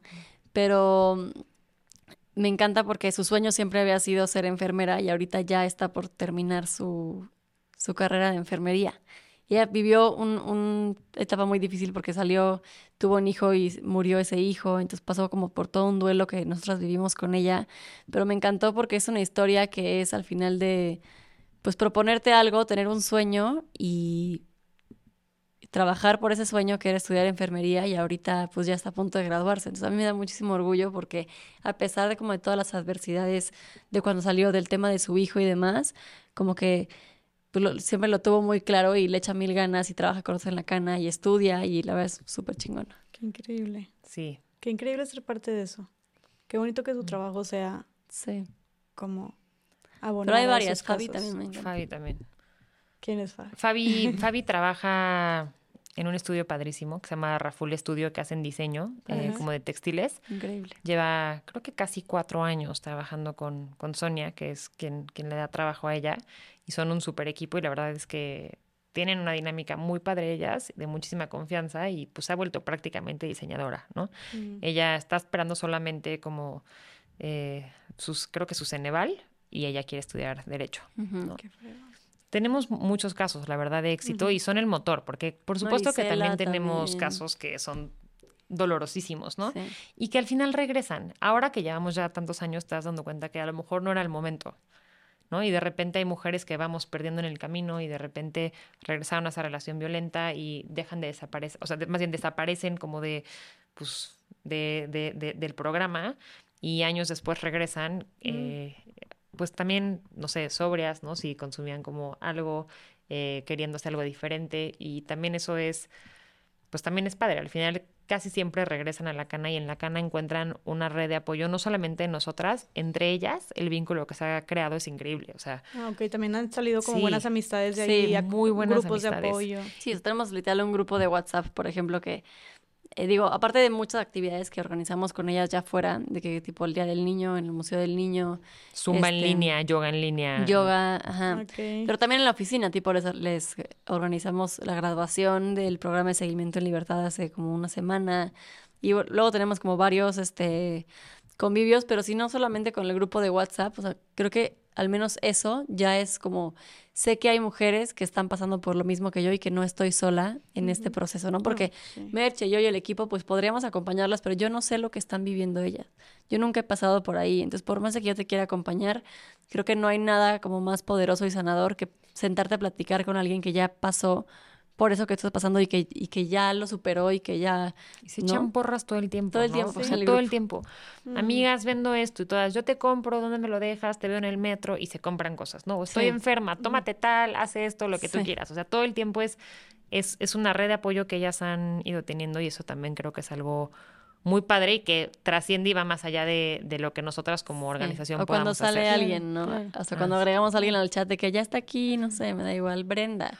Todos, Brenda, qué emoción. no sé qué, Bienvenida, y se presentan las bienvenida". 70, ¿no? Ay, Sí. no, qué soy quién. Qué fregón. Sí. ¿Y hasta qué punto ustedes, o sea, dicen como, ok, ya este fue un caso de éxito y dan carpetazo? O sea, en este programa de reinserción. O sea, idealmente el programa de seguimiento dura un año a un año y medio, ¿no?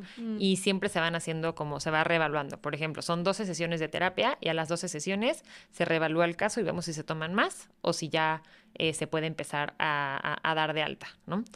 Eh, después, cuando realmente se logran los objetivos, que por lo general tarda año, año y medio, damos de alta a las mujeres y ya no tienen acceso como a terapia gratis o a este tipo de cosas, pero siguen siendo como parte del grupo. Entonces, si Ok. hacemos un evento o, por ejemplo, eh, María, que también trabaja con nosotras, que da sesiones como grupales de ansiedad por Zoom, se pueden conectar todas, o a Zumba o a yoga, como las cosas que son más generales pueden estar, pero a lo mejor ya no hay una gestora de caso que está pendiente de ellas todo el tiempo. eh, como sus actividades, el trabajo, tal, porque consideramos que ya lograron tener una vida independiente, ¿no? Y se pueden reingresar al programa. O sea, si, si después de seis meses, no sé, pasa una situación, eh, vuelven a consumir, pasa cualquier situación, pueden reingresar al programa y volvemos a retomar como el programa hasta las veces que sean necesarias. Ok. Y creo que también aquí, este, mucho de lo que de lo que puedo rescatar de esta reflexión y de estos casos de éxito de, de, tantas mujeres, pues es también los aliados que ustedes han tenido y para la gente que nos escucha, que, que sean gente que, que da empleo, ¿no? que tiene su negocio, que tiene su empresa, como un llamado a mm, dejar a un lado estos estigmas, dejar a un lado estas ideas ¿no? Eh, erróneas que tenemos sobre las personas que han estado en la cárcel y, darles esa oportunidad. ¿no? O sea, creo que eh, con todo lo que hemos hablado aquí y también pues lo que tú también mencionaste, Merche, de que, es más, estadísticamente hasta tienen menos probabilidades una persona de, de robarte o de pasarse de la raya, ¿no? En tu empresa, en tu trabajo, pero sí es un, como un, gran parte de, creo, el éxito de que, que, se está teniendo, aparte de todo el trabajo interno y todo lo que ustedes han hecho, pues esas personas que también han creído en ellas y han apostado en ellas, ¿no? Entonces invitar a que más gente Totalmente. sea las que hacen eso.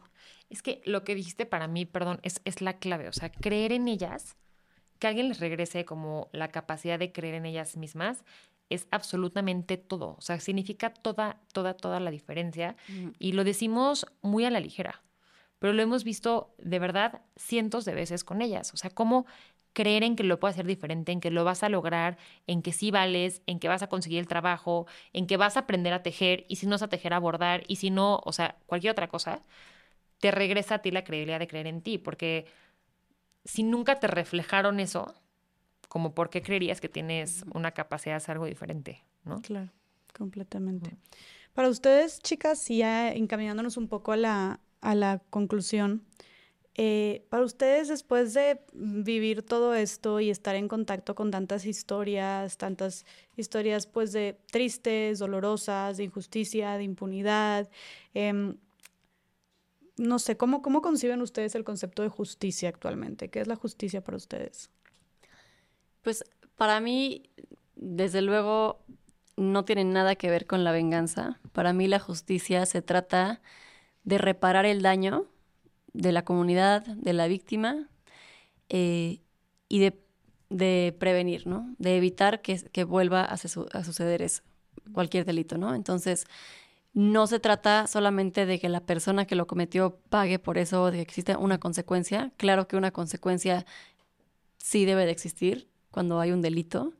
Eh, esa consecuencia no necesariamente es la cárcel, pero que también se tome en cuenta la reparación del daño y cómo garantizamos como sociedad que ese delito no se vuelva a repetir, que no vuelva a existir una víctima más por ese mismo delito. Tiene que ser integral, porque de lo contrario solo estamos como poniéndole una curita al problema y no lo estamos resolviendo de fondo.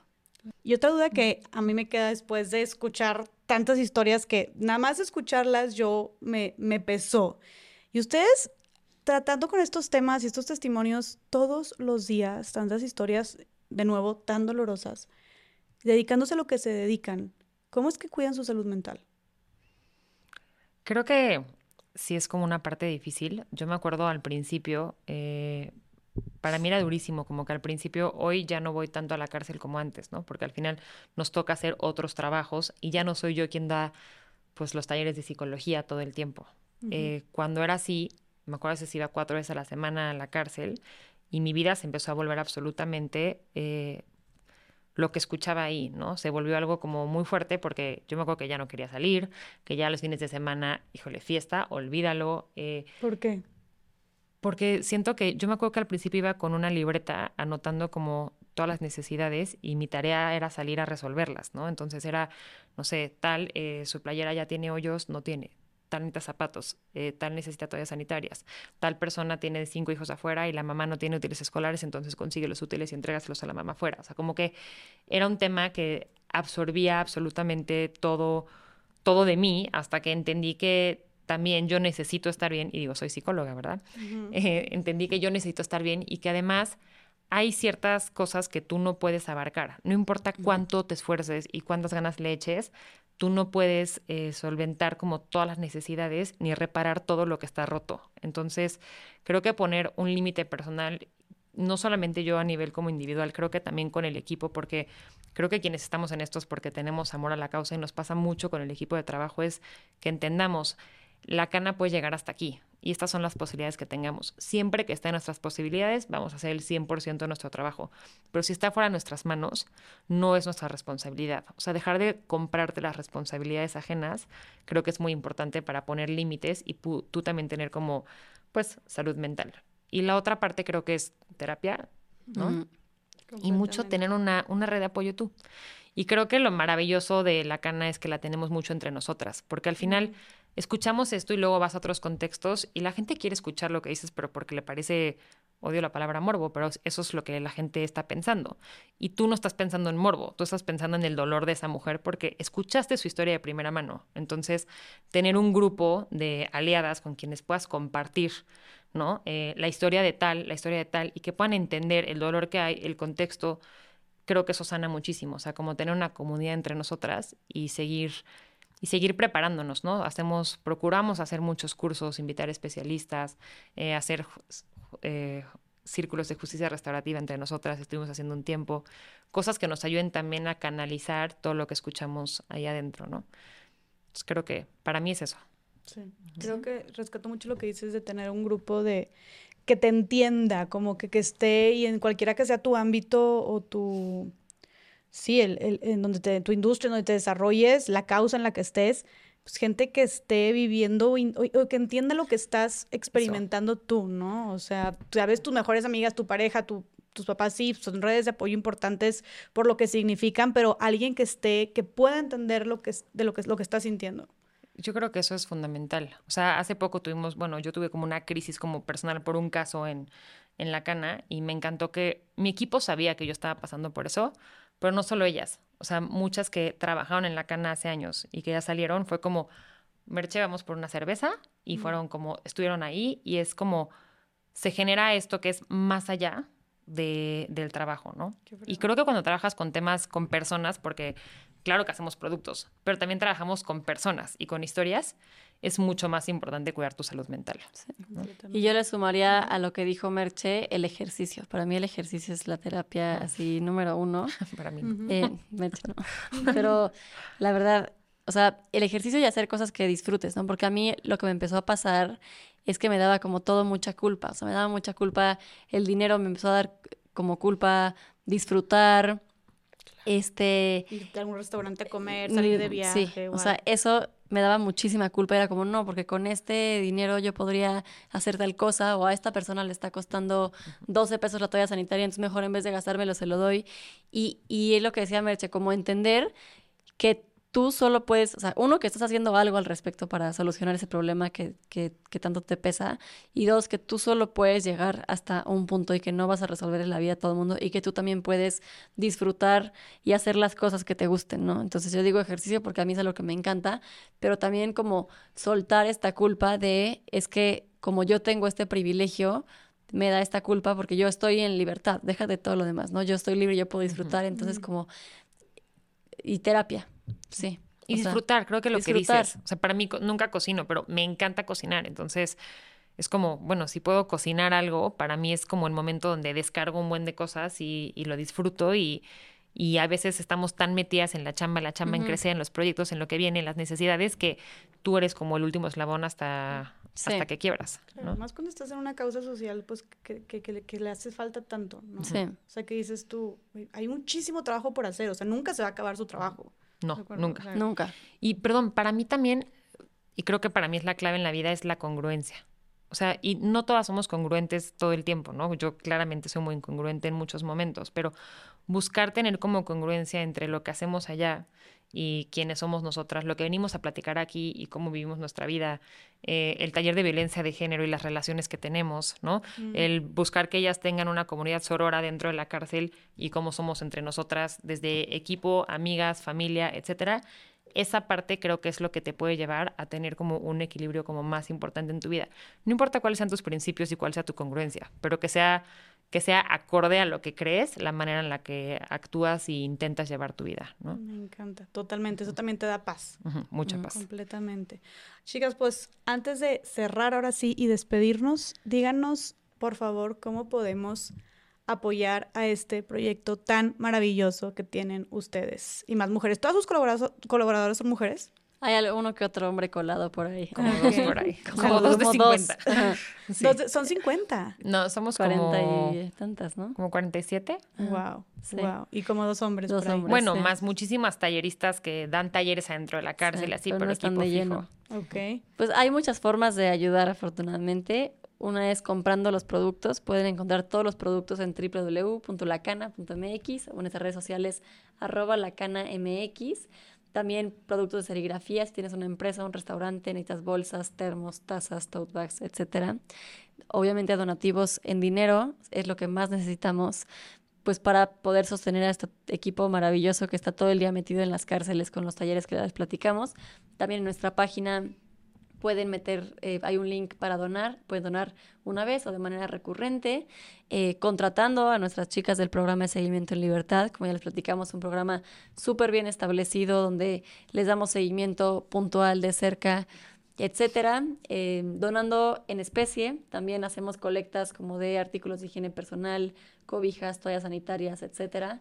y casi todo lo anunciamos en nuestras redes sociales, así que pueden sumarse de muchas formas. También tienen un libro muy espectacular que me acaban de regalar, qué emoción, ya lo quiero leer, que dice Acusáis a la mujer sin razón, feminismo desde la cárcel, un paso para desarmar la violencia estructural de género, que aquí vienen muchas de las historias que ustedes estuvieron contando, ¿no? Así es. Entonces, este libro son puros testimonios, tengo entendido.